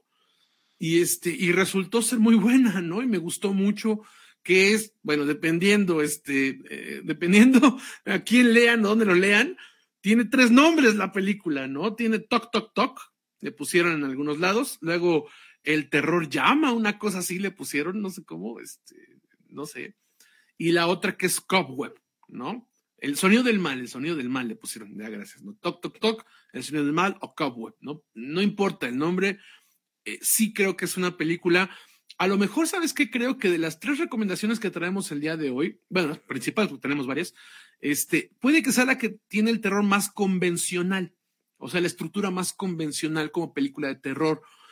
Pero aún así, también, como bien ustedes, tiene mucho que ver con temas más, este, más cercanos, ¿no? Ya a, a una cuestión social, a los traumas de la niñez, ¿no? Justamente. Eh, pero a mí algo que me encantó de Cowell no es tanto la originalidad, porque insisto, es un tipo de terror que bien podría caer en, en, este, en todos los que son este, este jumpscare gringo, ¿no? Si lo quieren ver de esa manera, ¿no? No hay algo como tal dentro de la trama, ajá, que te pueda como que, como que parecer demasiado original. Insisto, creo que incluso es la menos original de la temática, ajá. ¿Por qué? Porque trata de un niño que escucha este, que, que escucha en, sus, en la noche en su habitación, escucha que alguien le habla detrás de la pared. Ajá. Y entonces él empieza pues a, a, a conectarse emocionalmente con, con, con, esta voz, ¿no? Que le habla y sus padres no le creen, ¿no? Y es un niño buleado como tal. Entonces creen que tiene que ver más que nada con, este, con, pues con, con, con el rechazo social que sufre el niño, ajá, con el rechazo social que sienten los padres hacia la sociedad, ¿no? Entonces, o sea, porque tienen, tenemos aquí a dos padres, esos, este, eh, implacables, ¿no? Ultra cerrados, ¿no? También. Y entonces, eh, parece que la película va por ese lado, ¿no? Como que esta proyección del niño. Y al final, pues termina siendo la evolución sobrenatural que puede ser ya un poco cliché que hemos visto en los últimos 15 años del terror después de que James Wan estableciera todo el universo del, este, del conjuro, ¿no? Entonces, insisto, podría parecer no demasiado original, pero el desarrollo, la, historia como tal, y principalmente a mí lo que, me, lo que me encantó de esta película es que incluso cuando ves venir qué va a suceder, la manera en la cual está contada, y principalmente decir que, y sí creo que sea un, un mérito este, tanto actoral como de dirección, es que los, el, el, cast es lo que más brilla en esta película. La gente que está detrás de esta película es de veras brutal, ¿no? Tanto Lizzie Kaplan como Anthony Starr. Bueno, de Lizzie Kaplan es decir que he visto muchas películas, pero como muy, muy, este, muy, ¿cómo le llaman? Mumblecore, ¿no? Donde no hay demasiado ni presupuesto ni guiones, ¿no? Pero de Anthony Starr, que es nuestro Homelander, ¿no? Precisamente ya otra vez. ¿Eh? Ah, que en español se llama Vengador. Vengador, bueno, de Homelander, ¿no? como tal, ¿no? Si ustedes han estado viendo The Voice, sabrán que, que, uno de los grandes atractivos de The Voice, de los muchísimos que tiene, es justamente lo, lo, este, lo, lo interesante, lo increíblemente cautivador que es como antagonista Anthony Starr, ¿no? Como un psicópata, ¿no? Como un psicópata poderoso. Bueno, pues yo comienzo a pensar que Anthony Starr se ha de estar así de loco, porque eh, de esta película eh, es de verdad con la, con, con la pura expresión es capaz de causar perturbación. O sea, la película sí causa terror, sí tiene jumpscares. Yo, de hecho, de confesar que tuvo una escena en la que yo literalmente sí brinqué de mi sillón, porque ya la vi ya en casa, ¿no? Sí brinqué de mi sillón. Yo sí tengo que decir que, que sí me espanto. Sí hay por lo menos dos escenas que a mí me espantaron. Entonces, quien quiera ver todavía esta visión muy conservadora, muy conservadora, perdón, muy este, tradicionalista de, de ver una película porque te traume del terror, sí tiene un par de jumpscares que dices, ay, güey, ¿no? O sea, yo insisto que hay una que sí, sí, sí me hizo brincar literalmente, ¿no? Eh, yo creo que es la película que ha tenido esa, la escena que más me ha espantado, ¿no? Este año. Pero, pero insisto, la película principalmente se trabaja por, por la perturbación, por hacerte sentir incómodo tanto Kaplan como, como, Anthony Starr, este, dan actuaciones brutales, ¿eh? de verdad brutales, que sí te hacen sentir muy, muy incómodo. Ajá, la película es muy tensa, o sea, tú te puedes transportar a, la posición de este niño buleado, que no le hace, que sus papás no le creen, que en la escuela no lo quieren, que no, que no hay conexión, porque además es un niño de, este, pues, no sé, como de unos ocho años, nueve años, no sé. Entonces, este, sí te puede remitir a una niñez, si, fue medio perturbadora tu niñez o medio buleada, o sea, si no fue como que muy ideal, no de tus amiguitos, sino que no, faltaba el lacra que te trataba mal en la escuela, sí te vas a sentir identificado, francamente, ¿no? Con, este, este niño, que además también el niño actúa muy bien también. Por eso creo que uno de los mayores este, méritos es el cast, ¿no? De esta película. Pero no, no, o sea, de verdad es tanto Lizzie Kaplan como Anthony Starr, eh, te, te, te, te, pueden paralizar por un momento por la manera en la cual se expresan, porque sabes, sientes esa tensión, te transportan a ese momento en el cual sientes que va a explotar y dices, nada más es como cuando alguna vez este, te, dijo algo tu mamá, tu papá, y de chiquito decías, en la madre, en la madre, en la madre, en la madre, ¿no? Así, así de ese, de ese tamaño es capaz de transmitirte la película. Entonces, esas sensaciones no son fáciles de lograr más que con eso. La dirección también me parece que está muy bien hecha. Hay muchos homenajes a Hitchcock, hay muchos homenajes a, específicamente a Psycho, ¿no? O sea, de hecho, este, Lizzie Kaplan por momentos me recuerda al resplandor, ¿no? También, este, me recuerda también, este, incluso la manera en la cual coloca la cámara el director, este, en, en la parte clímax, también es un homenaje a psicosis, ¿no? A lo que sucede ya en la casa de Norman Bates. Entonces, tiene esos detallitos. Eh, hay una criatura, por decirlo así, una criatura sobrenatural, para no entrar en muchos detalles de, de, de qué tipo de criatura ni de, eh, de, qué papel juega en la, en el, este, en, en, en la película. Santa Claus. sí. Hubiéramos hablado de Krampus, pero bueno, este, eh, ya se me olvidó que estaba. Ah, sí, este, que, que está bien hecha. ¿No? Eh, no es nada original, obviamente recuerda este terror asiático, por momentos también se parece al aro mucho la película, eh, el, trasfondo de la, de este, sin entrar en spoilers, el trasfondo sobrenatural también tiene mucha influencia en el aro, es decir, hay influencias de muchas cosas y están bien ejecutadas, ¿no? Y además lo que me gustó es que la película da para que pueda convertirse en una saga. A mí me gustó mucho. Desgraciadamente no le fue muy bien en taquilla. Eh, yo espero que ya que llegue a, las plataformas, la gente la, este, la, la revalore, porque de verdad es una película muy, a mí me gustó, bueno, no sé ustedes, pero a mí me encantó la película, me encantó cómo está hecha la película, me encantaron las actuaciones y da para una precuela o da para una secuela o para un spin-off como tal, ¿no? Entonces, eh, yo creo que lo mejor es el, a pesar de que, insisto, que tiene una escena que sí me hizo brincar, lo mejor es el lado del terror psicológico.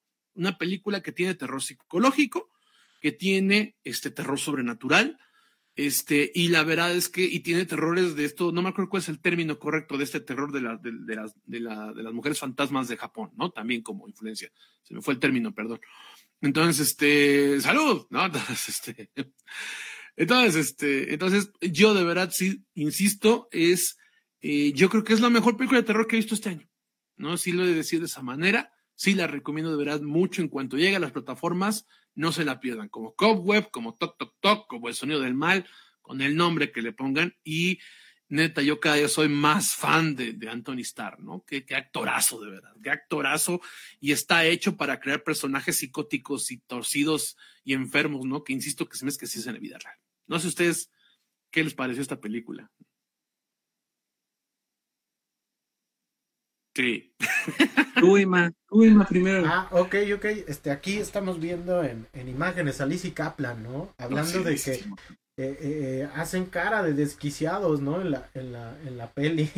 cada rato. Sí, sí, este, fíjate que desde que vi los cortos en, en el cine me llamó la atención yo ahora que la vi, eh, he de decir que eh, me agrada mucho que el director, eh, creo que se llama Steve Boden, eh, ahorita me corregirán si es el nombre correcto, es un director debutante, al es bien curioso porque son películas de directores debutantes, las tres que traemos. a- Samuel. Bodin. Samuel Bodin, perdón. Este, todas son, todas son eh, de directores nobles, ¿no? Jóvenes. Lo, lo interesante de, de, de Bodin es que este, durante toda la película eh, trata muchas temáticas sociales que, que también causan mucho eco, ¿no? En, en la sociedad contemporánea, ¿no? Este es una película eh, para empezar, es un, es un cuento de hadas, ¿no? Eh, a, a mi parecer, creo que, que esta película es Sí. una especie de cuento de hadas sórdido. Podría calificar como fantasía oscura, ciertamente. Sí, tendría sí, toques. Sí, Ajá. sí. No, y- Perdón, ya que te interrumpí, perdón, Emma. Dale, Este, dale. es debutante en el, en- en el cine, pero precisamente lo que a mucha gente le llamó la atención es que es el director de Marianne, que es, una, es una serie de Netflix de terror francesa. Que este, entonces es supongo que es Manuel, Samuel Baudin, supongo que es el nombre. Ajá, sí es budón. Baudin, Baudin, Baudin. Baudin, en francés, este, Ajá. pero que es el director de Marianne. Y Marianne es una serie que a mucha gente no le gustó, a mí sí me Me gustó, gustó. mucho. ¿Eh? Está chida, está chida. Es muy buena, muy buena, Sí, la sí, verdad. sí, está chida. Perdón, perdón, No, sí. no, no, mu- muchas gracias por el, por el complemento. Ah, eh, en este sentido, es un, es un cuento de hadas, ¿no? So- sórdido. Eh, a mí me gusta que en este cuento de hadas pues maneje muchas temáticas, ¿no? Es una película que habla sobre el bullying, ya, ya lo dijiste, ¿no? Es una película que habla sobre los padres abusivos, ¿no? Trata, trata también esa temática. Es una película que nos habla sobre eh, la niñez y el poder de la imaginación, que es algo también muy padre, ¿no? Que le da este toque fantástico a la película. Y también es, una, es un filme que habla sobre cómo los secretos de los padres pueden enturbiar, enturbiar, perdón, la relación que tienen con sus hijos, ¿no? Sí. Al final del día, nosotros no conocemos al 100% a nuestros padres y jamás lo los conoceremos, ¿no? ¿Por qué? Porque tienen una historia detrás y quizás conocer toda esa historia de nuestros padres, pues no sea completamente agradable, ¿no? Eh, en este sentido, a- a- me gusta que maneja estas temáticas Samuel Bodán. Y eh, lo que me gusta mucho es que se toma el tiempo para ir construyendo una atmósfera, ¿no? Una atmósfera que, Ah, te, va, que te va cuestionando como es- eh, espectador. ¿Qué es lo que está sucediendo, no? Yo, yo lo tenía en tres este, cosas, ¿no? Si es que es el poder de la imaginación de Peter, el niño protagonista del filme, el que, el que está yendo demasiado lejos, ¿no? Y eso puede ser sumamente aterrador, ¿no? Eh, eh, el, el segundo, si realmente Peter vive en un entorno increíblemente violento ejercido por sus padres, ¿no? Y eso también es sumamente aterrador. Y finalmente, si realmente hay algo sobrenatural y que va más allá del ejercicio de la cordura. Y también es aterrador, ¿no? Entonces, al, al cuestionarnos, hace, eh, eh, Bodan hace un ejercicio que nos mantiene sumamente activos durante los primeros dos tercios del filme, ¿no? Y a mí me gustó mucho, me gustó mucho esa experiencia de, de que me estén cuestionando, ¿no? A la hora de ver una película, de decir, ¿qué, está pasando, no? Mientras ves a Anthony Starr y dices, que no beba leche, que no beba leche, como, como en The Voice. Que, bueno, esto que mencionas además es cierto, Emma, ¿no? Que no lo- yo no lo mencioné, pero de que tiene muchos plot twists. A pesar de que ya hablamos de que sí tiene toques psicológicos, tiene toque sobrenatural, tiene toque de terror social, en ningún momento sabes, de, la- de las primeras dos terceras partes, no sabes si uno de estos, digo, están allí presentes los elementos, pero no sabes qué es lo que está pasando Sí. realmente, ¿no? Y, es- Entonces, y ese desconcierto es muy bueno, ¿no? Me, me Sí, agradó bastante.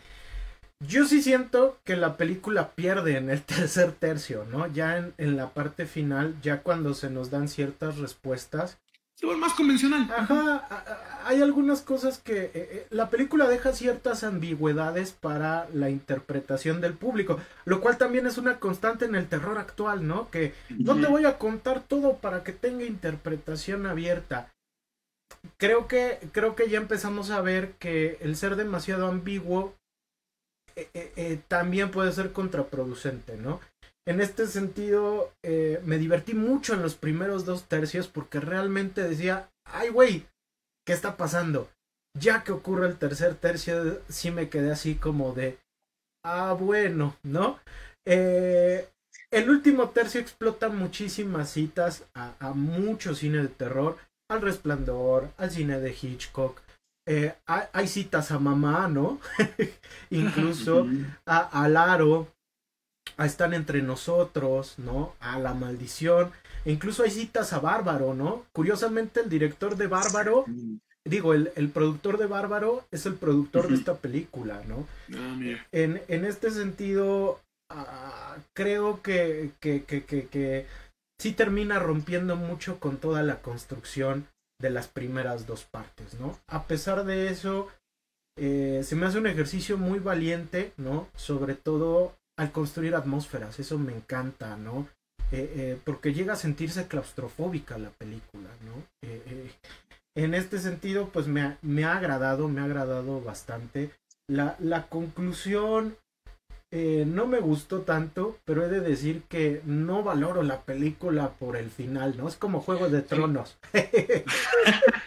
no, no, no, la valoro por el final, la valoro por el viaje. Esa construcción de atmósfera a mí me ha encantado, ¿no? Y, y he de decirlo, eh, me hizo sentir desconcertado, incómodo, ¿no? Eh, y eso creo que, eh, por así decirlo, este terror que no es fácil, se agradece sobre todo cuando hemos tenido también mucha sobreexplotación generacional de ese terror fácil, ¿no? Entonces, ah, pues yo creo que, que sí deben verla, ¿no? Sí deben verla porque realmente vale la pena y se sostiene muy bien en todas las actuaciones de sus protagonistas, ¿no? Ya lo dijiste, Lizzie Kaplan muy bien, el, el, niño igual muy bien, este Anthony Starr muy bien, y por ahí hay una actriz que hace de, de la maestra de Peter, que también hace un muy buen trabajo, ¿no? Entonces, ah, ¿tú, ¿tú cómo la sentiste?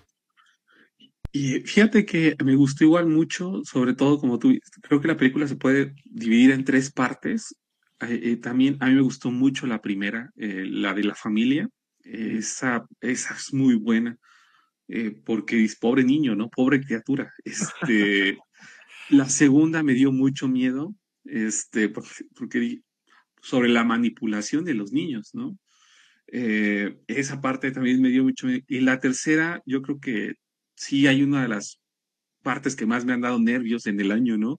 Estaba con mis manos todas sudosas, bien espantado, entonces me gustó mucho el final de ver este como ninja, esta niña, niña ninja o especie ninja. Ah, en esa parte me recordó mucho a Barbarian del, del año pasado. Eh, yo, mi problema igual tiene que ver con el final. Eh, les voy a, la vi en una plataforma y justo se fue el internet, ¿no? Justo en la parte cool del cumbre del final. Y cuando me tardé un buen en encontrar qué minuto iba, le puse play y acabó a los dos minutos. es, fueron dos minutos y terminó la película. Y dije, ¿qué? Este, mi problema, y, y, hay un personaje que, que la, ya no lo aguantaba mucho, que era el de la maestra. El de la maestra que no, hay una parte que no tiene sentido así de, hable a la policía, haga algo, toque a las, los vecinos, ¿no? no, me regreso. No. Bueno, se lo, se lo perdono, pero creo que al final, incluso el, este mm, ente o este individuo que está ahí, está bien diseñado, ¿eh? Y, sí. Es, es, bueno cortarse el cabello, ¿no? No sé si no pueden disfrazar de este personaje. Daniela Romo. Insisto, amigos, vuelvan a hablar a sus papás, a sus abuelitas, para que sepan, para que les digan quién era Daniela, quién es Daniela Romo. Pero yo creo, y también nos habla justamente de lo que habíamos dicho. Aquí hay una, igual, una, mm, un problema igual eh, emocional compartido por la familia, si se dan cuenta. Entonces, eh, a mí me agradó bastante. igual, fíjate, no esperaba nada y sí me, sí me asustó. Yo creo que debe ser de las cosas que más me han, me han asustado en, en el año. Y yo sí es lástima que no hay una secuela, pero incluso está, hay una parte donde no diré que sale atrás en el fondo esta cosa, que dije, ay, ay mamita, ¿no? Este, y sí, yo, creo que ese momento lo, lo, vale todo, o ese sentir, ¿no? Que, que ya no le voy a tener el año, ¿no? Creo que lo que nos ha, nos ha pasado, este, vale mucho el viaje, dice Emma, ¿no? Aunque el final a mí sí me dejó un poco a deber, pero creo que toda la película es muy buena. Hay una, hay una parte, fíjate, que a mí, este, Luz, este, me, me, me, cuestionó mucho una parte donde este, este ser sobrenatural demuestra sus capacidades, pero no puede salir, no, no, tiene problemas con las puertas, ¿no? Entonces, este, sí, sí me quedé, sí como que hizo que me desconectara del feeling de la película, ¿no? Pero al final del día, eh, todas tienen este tipo de cuestiones y creo que el viaje vale la pena, ¿no? pues se puede agarrar a trancazos con Wolverine, ¿no? Este. Y sí, como, o sea, esto que dice, ¿no? De, sí, es cierto, el final puede que sea lo más débil de la película, pero, pero está tan bien hecha que termina por no importarte, ¿no? Decir, bueno, no importa, ok, va, ¿no? O sea, se convirtió en Halloween 2018, pero baba, ¿no? Este, la neta es que sí, e insisto, porque aquí ya dijimos, ya hablamos de varios elementos, pero eh, están presentes, aparecen, pero hasta hacia el final no vas a saber qué está pasando. Ajá, no vas a saber si esto es sobrenatural o no.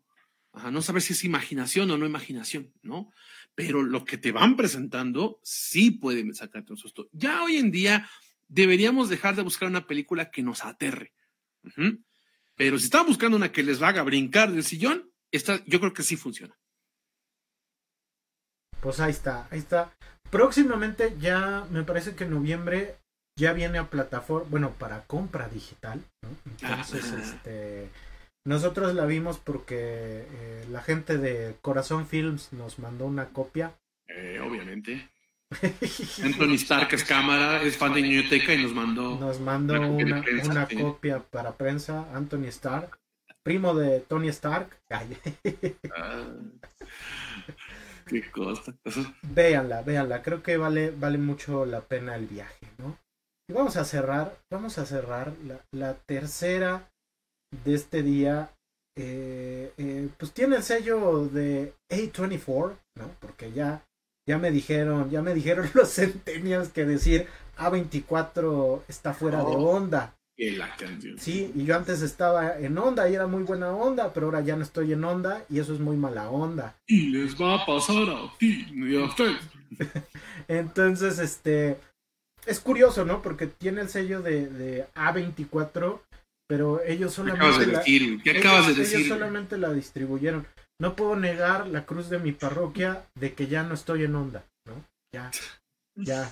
Ahorita, es más, ando en pantuflas mientras este. Por favor, regresa tu credencial de cinéfilo mamador. Entonces, pues, ni modo, ni modo, ¿no? ¿Qué película trajiste, querido Ak? Yo eh, elegí, bueno, tenía menos que. La otra que me había dado miedo ya la habían comentado ustedes la semana pasada, programa que no vine. Entonces, este... Igual muy buena esa. me adelanté también y dije, yo quiero hablar de Talk to Me. Este, háblame, una película estrenada en 2022, pero que llegó al mundo en este año. Es una película australiana eh, dirigida por los hermanos Danny y Michael Filippo. Eh, ¿De qué trata uh, to Me? Habla de una, eh, una chica que se llama Mia, que tiene un tuvo un impacto en su vida, algo que cambió su, trayectoria y tiene pocos amigos, una red muy, muy pequeñita, se lleva mal con su papá y encuentra viral, por medio de un video viral, que eh, hay un reto que es hablar con una mano. Bueno, tocar con, abrazar una mano, saludarla más bien, una mano como de yeso. Eh, y ah, en esos videos aparece, eh, como en TikTok, llamémoslo así, que los, las personas que tocan esa mano hablan idiomas raros, se les les dan convulsiones, les pone los ojos negros. Entonces ella decide, en este afán de, ser cool, eh, ir con sus amigos a jugar, encontrar a las personas que tienen la mano y jugar el, juego, ¿no? Eh, me parece que en este sentido, eh, Told to Me es una de las películas referentes de lo que hemos hablado de este terror dirigido hacia los adolescentes, ¿no? Sí que juega con muchos de los esquemas del hoy en día, ¿no? Eh, que ha tratado principalmente en México la Rosa de Guadalupe como algo negativo.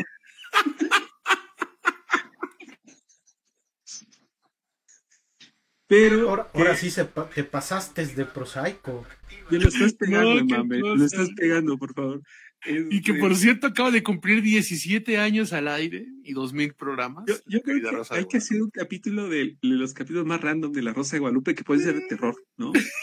Entonces, este, bueno, regresando a Por favor. Eh, hay, hay partes bien interesantes que les decía que trata justamente estas cuestiones de los adolescentes que a nosotros en los noventas o en los dos miles, ay, ¿por qué hacen eso, no? Eh, los retos virales, ¿no? Pero creo que hay algo más profundo en Talk to Me bien interesante, que es el problema otra vez psicológico del duelo, pero a partir de eh, la analogía con las drogas, ¿no? O con estos usos eh, donde las personas que se acercan a este mundo van perdiendo poco a poco sus lazos sociales, es decir, su red social hasta que se quedan solos.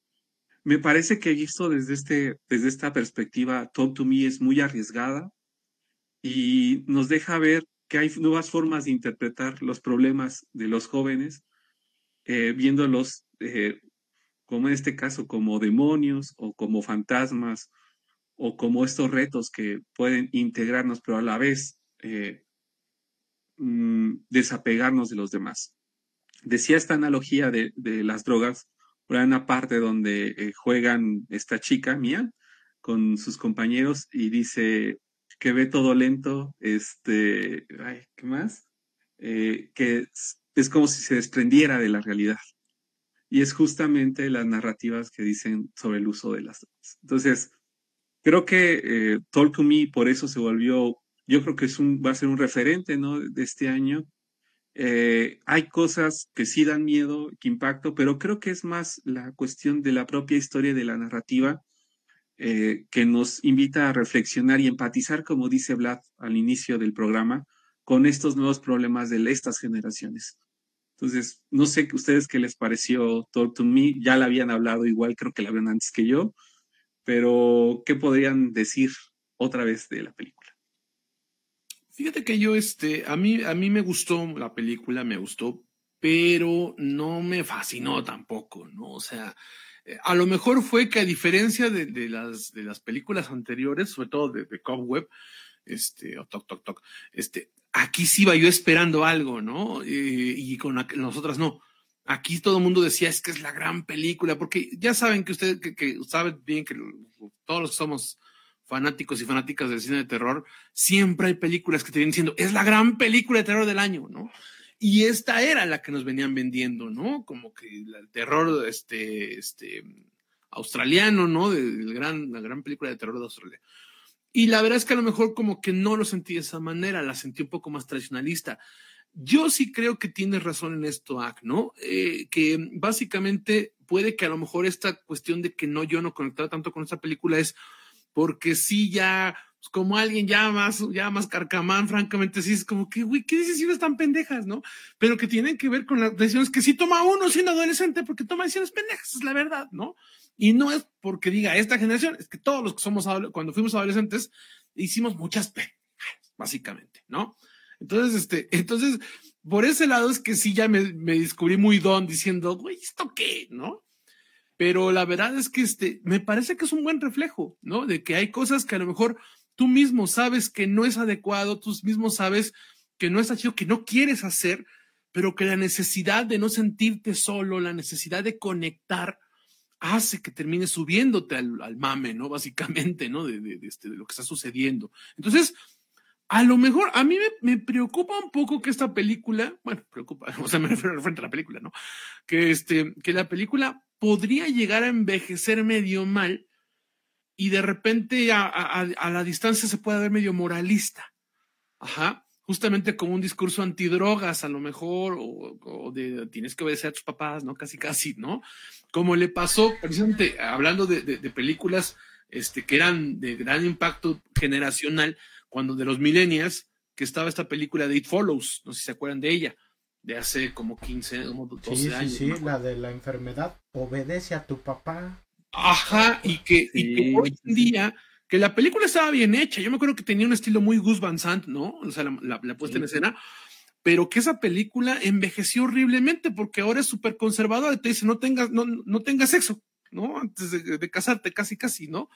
Entonces, me preocupa un poco que vaya a terminar pasando algo parecido con esta, porque sí tiene un discurso mucho de adicciones, por ejemplo, y de tener que seguir las tendencias, incluso quieras o no quieras.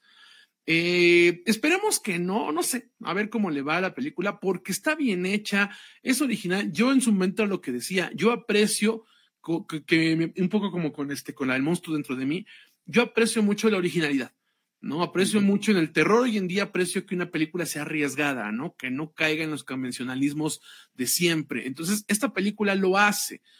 Me parece que además está bien hecha, está muy bien dirigida también tiene por lo menos un par de plot twists, yo lo mencionaba en su momento. Uno es muy obvio desde el principio, ah, va a pasar esto, ¿no? Y otro no. Entonces, la verdad es que este, es que esos, eh, o sea, se aprecia también que al menos uno de los dos plot twists no sea predecible, ajá, este, que tiene que ver ya con el cierre de la película. Me parece que también es una buena analogía de la culpa, ¿no? Si ustedes se dan cuenta, algo que, hemos visto tanto en estos tres ejemplos como en general en el terror, actual, en el terror más centennial, muchas son analogías de estas cuestiones que afectan la salud mental de, los jóvenes y de los adultos jóvenes y de, los adolescentes y las adolescentes. Entonces, aquí no nada más habla de esto de las adicciones, que es lo que insisto que puede llegar a envejecer mal, sino que también habla de la culpa. Y eso me gusta porque a fin de cuentas, al igual que la primera, la, de, la del monstruo dentro de mí, es algo necesario que se entienda que es una presión social que exista y que es normal que todas las personas sintamos culpas, que es normal que todas las personas hayamos cometido errores siendo jóvenes, etcétera, etcétera, ¿no? Que era también un poco parte del encanto que medio puede tener el exorcista y que no supo aprovechar, ¿no? La del exorcista. Entonces, yo creo que aquí sí lo hace bien.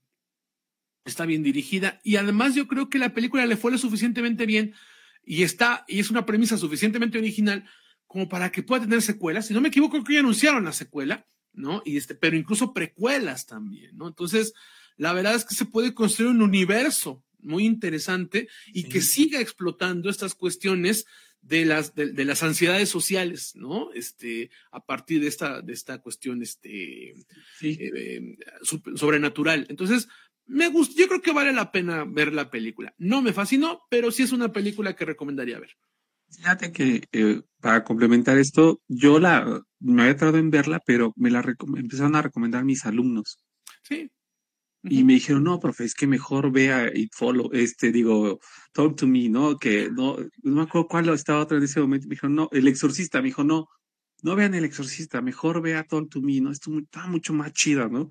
y me di cuenta que justamente conectaba más con esas generaciones. Entonces, cuando, cuando la vi, dije, ah, ya sé por qué les llama más la atención. O sea, por qué este terror les llama. Pero si se dan cuenta, es mucho más generacional. Creo que a lo mejor y pasó algo así como cuando Scream, ¿no? Cuando salió Scream y los, de los 80 no le entendía, ¿no? Yo creo que algo así. Sí, sí, sí, que cuando salió Scream eh, nos, burlábamos, ¿no? De, lo mal que empezaban a envejecer las películas ochenteras, ¿no? Y era burlarse de estos estereotipos, de estos tropos, etcétera, etcétera. Y aquí lo que hace precisamente es entender que, tiene que ver con esta cuestión de ansiedad social, ¿no? Lo que, lo que les causa este terror, a fin de cuentas. ¿Tú, Emma? Pues, este. Eh, a mí me gustó, ¿no? Ya, a mí se fue como, como Maradona. Como Basile. Es, es un elixir. Es un delicia. Es un elixir. It follows se saborea. Háblame. Ya, ya, ya. Ya, güey. Se nos va en Este- medio programa en eso. Eh, eh, sí, no, va a estar chidísimo. Un, uno dedicado al Coco Basile. Que por cierto es fan de la ñoñoteca.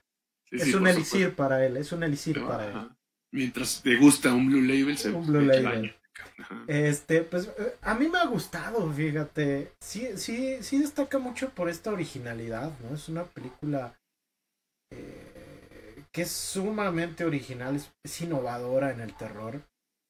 Eh, es, es, es muy interesante porque es un testimonio de que la generación youtuber sí tiene con qué para hacer cine. Los hermanos Filippo son youtubers, iniciaron como youtubers y trasladan pues todo el, el, el lenguaje, obviamente es el lenguaje del cine, pero todo este lenguaje de los videos cortos Para hacer una película, ¿no? Y eso es hace... La dirección es buena, ¿eh? La Sí, dirección es sí, buena. sí, lo hacen bastante bien. Y aparte eso hace que conecte muy bien con los con la generación Z, ¿no? Los alfa, los centennials, como tú le quieras llamar, ¿no? Estas nuevas No, generaciones. los alfa ya son los que siguen. ya son los que sí. No, incluso con los alfa, o sea, un chico de secundaria la ve y, y, y va a ser un hito para él, para ella, para ella, va a ser un hito, ¿no? Porque eh, realmente conecta, toma, toma las herramientas de YouTube, de, de, de, de TikTok, ¿no? Incluso, y lo traslada al lenguaje del cine de manera favorecedora, de tal forma que las generaciones más jóvenes eh, les causó un, un, un resueno muy fuerte, pero también nosotros, eh, que a lo mejor ya estamos, ya no estamos tan en onda, sí resulta familiar, no resulta tan desconocido, fíjate, ¿no? Incluso, pues tú si, si llegas a ver cosas en YouTube, pues dices, ah, mira, está chido, no hay tos. Este, sí, sí, concuerdo con esta tremenda analogía sobre las drogas, ¿no? Sobre las drogas, se nota definitivamente que es una analogía sobre las drogas y sobre lo estúpidos que podemos ser eh, ante los retos virales y ante la, la, la validación No, no es cierto. la validación de los otros y la búsqueda de la autoaceptación, ¿no? Que también es un es un tropos muy eh, que ha estado siempre en la en la humanidad, pero que, que ahora en la posmodernidad pues es como que todavía más constante, ¿no? Sobre todo pues con las redes sociales súper presentes. Pero Sí. Sí, sí, sí. A mí algo que me ha gustado mucho de, de Háblame es que es una película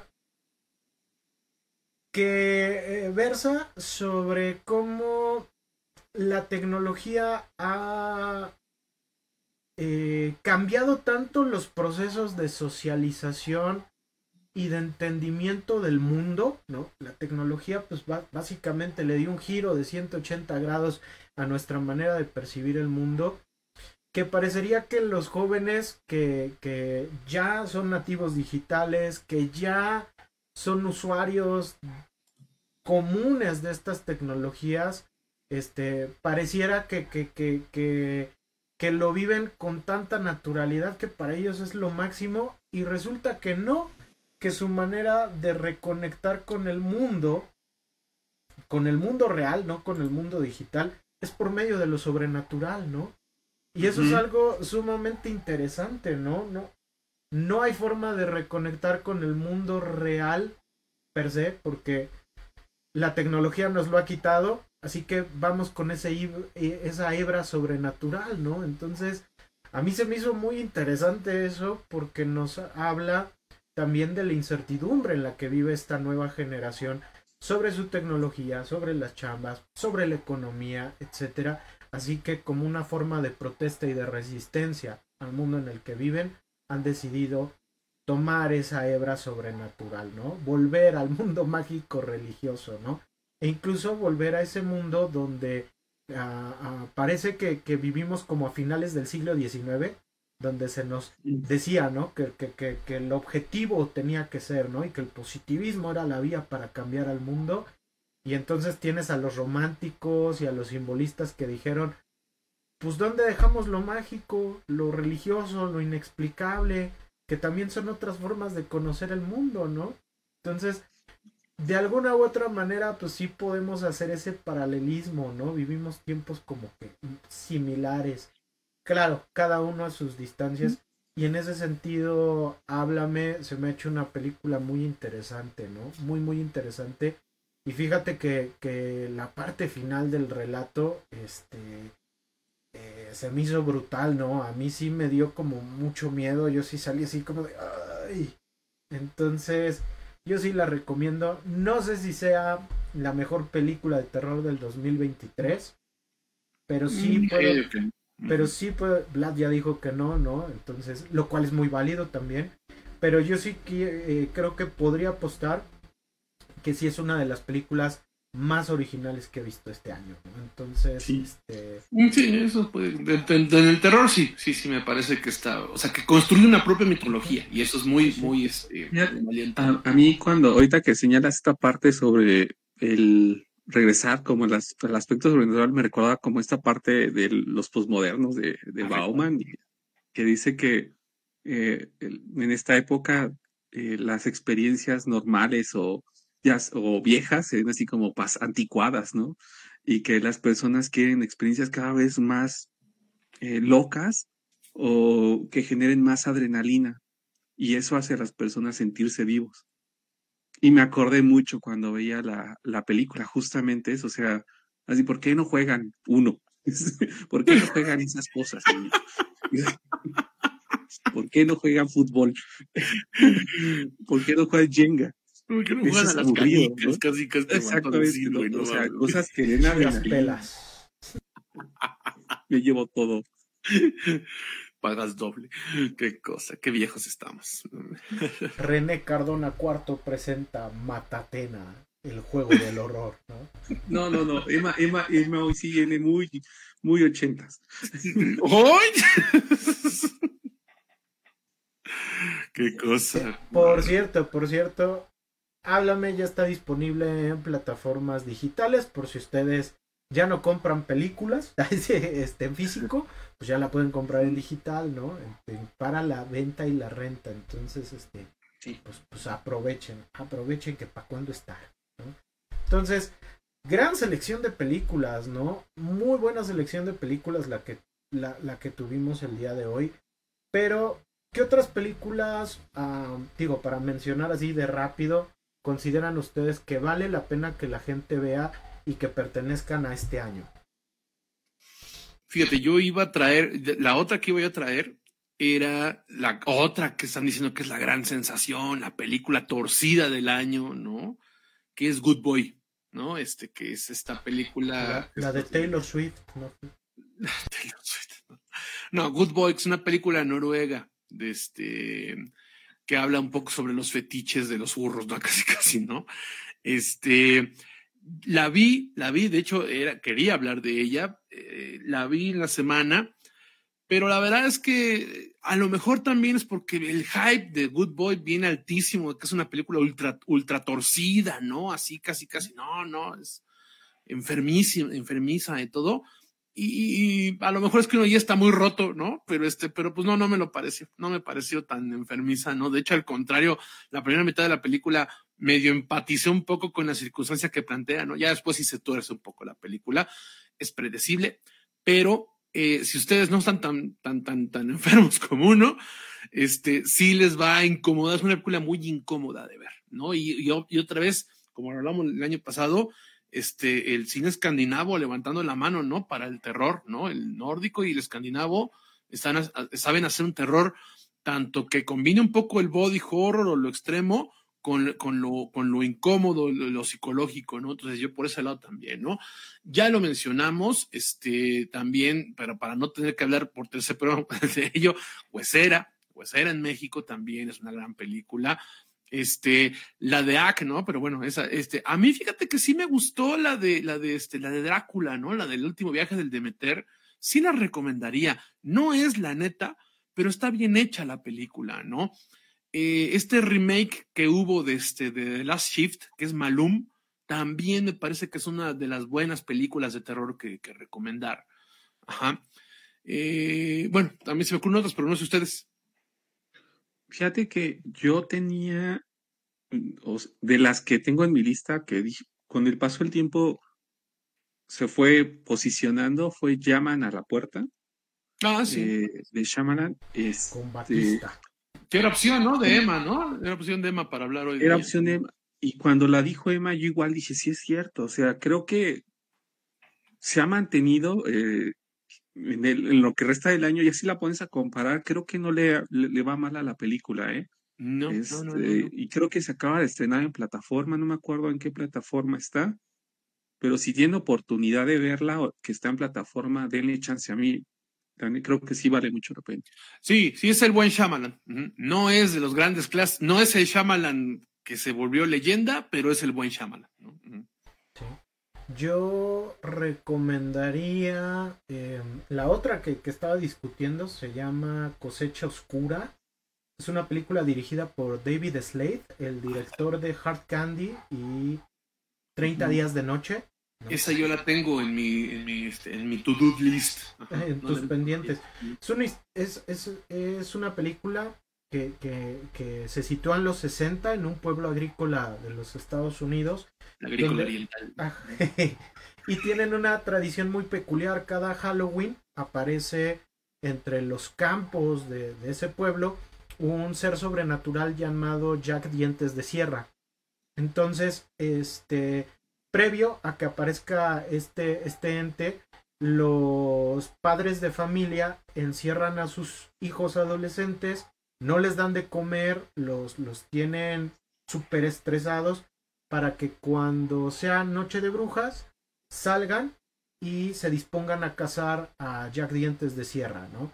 Si, si ellos, este, el, el chavito que, que asesine a Jack Dientes de Sierra pues se va a hacer acreedor a, a, dinero y un coche, ¿no? Para irse a vivir la vida loca.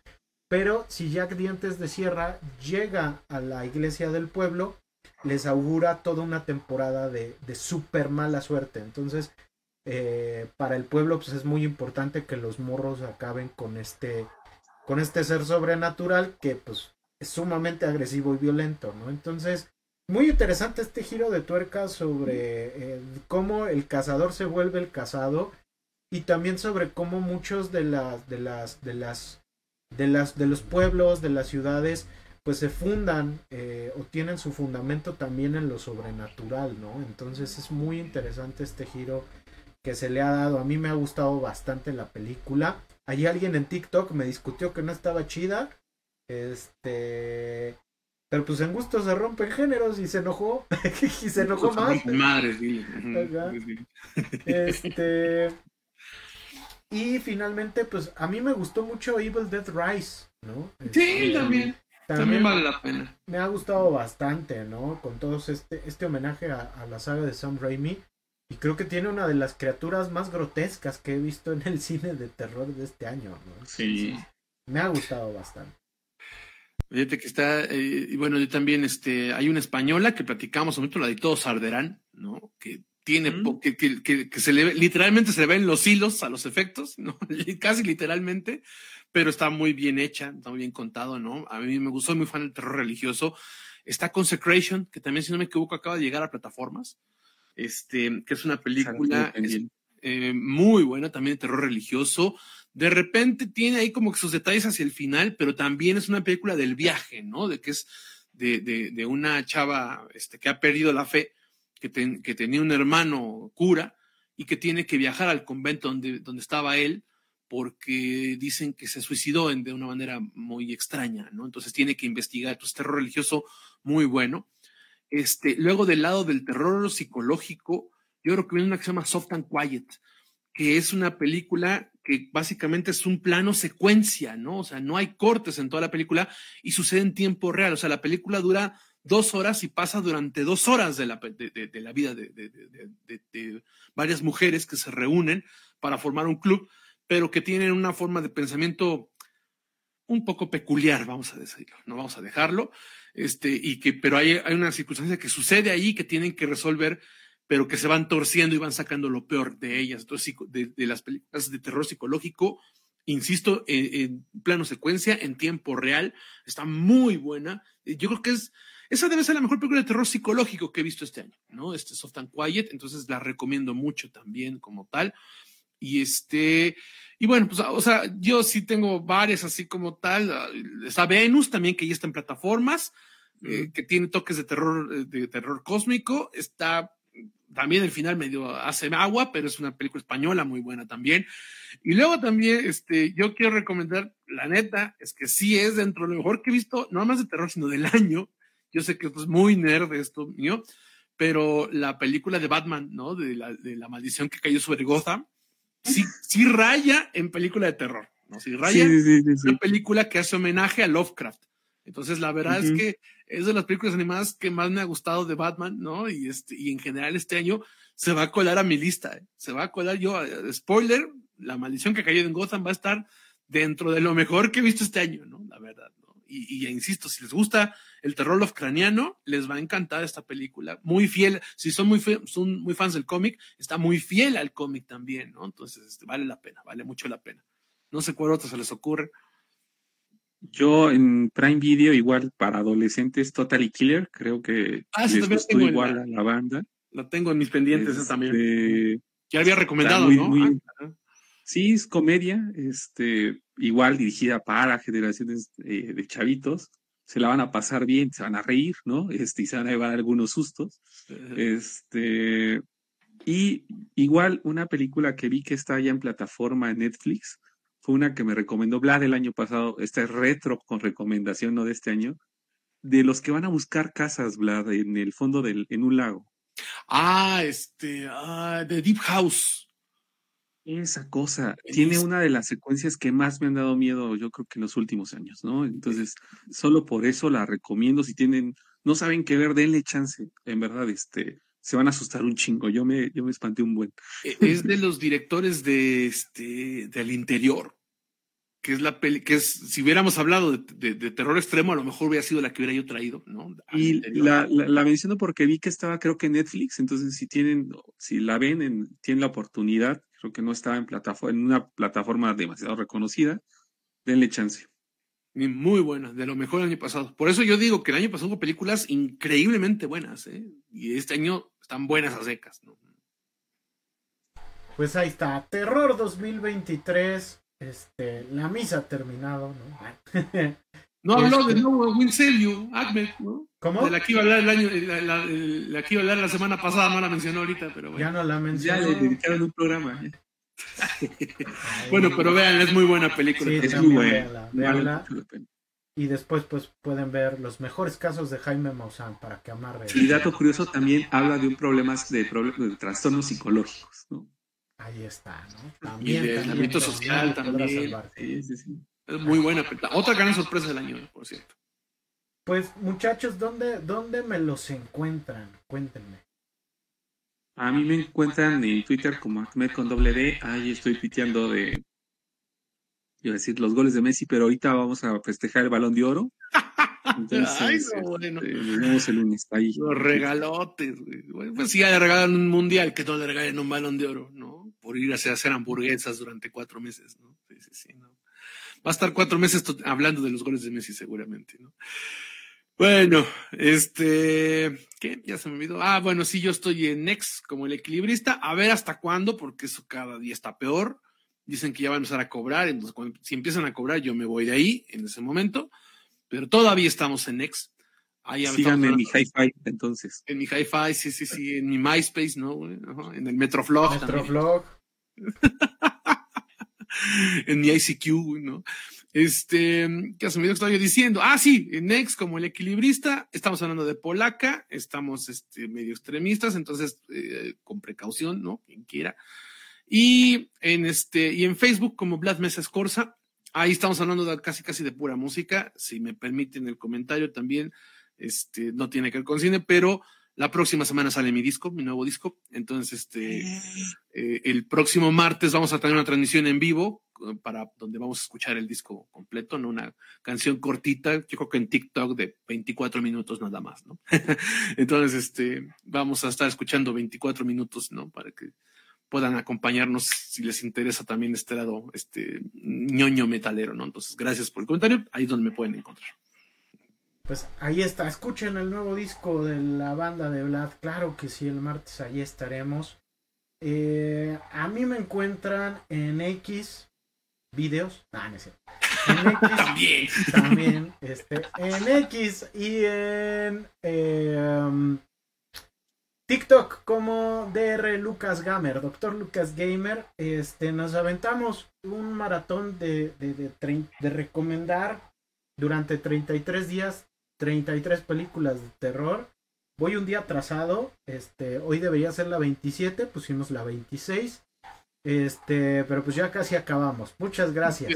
Lo vamos a completar, ya qué chido. Ya, ya lo voy a completar. Muchas gracias. Este, pasamos de, de poquito menos de 600 seguidores a casi 650. Agradezco muchísimo a toda la banda que pues la mera neta este pues, pues este dedica un poco de su tiempo para ver el contenido que, que hacemos con mucho cariño, ¿no? Y, y, de manera muy campi, porque pues profesionales no somos, pero enjundiosos sí, ¿no? Entonces, les agradecemos muchísimo, les agradecemos un montón.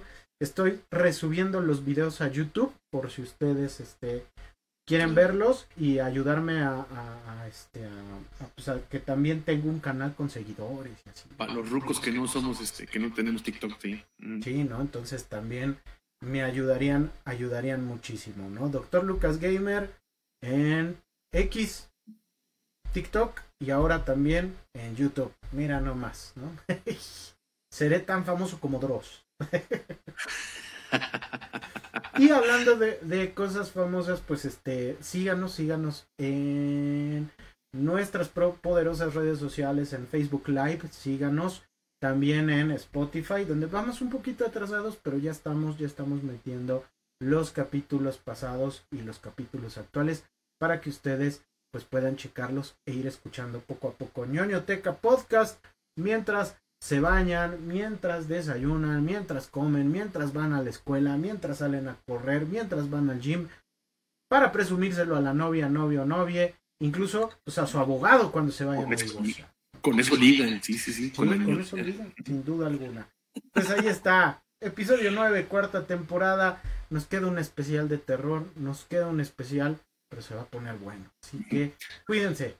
Saludos a Miguel Ángel Grande, por acá que nos saluda, ¿no? Que de, de, de, se ríe de tu debut en Next Videos, pero bueno. Sí, muchas gracias, muchas gracias. Ahí también me pueden seguir. Cuídense mucho, nos estamos viendo y ya lo saben. La vida es una película, a veces de terror, pero es cine. Sí, siempre.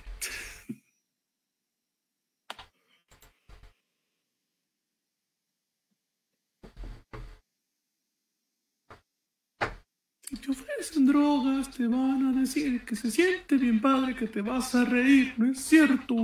¿La vas a tocar en vivo, en versión? Este? De hecho, esa es la rola, sí, sí, sí. Ojalá, me, sí miré de las regalías.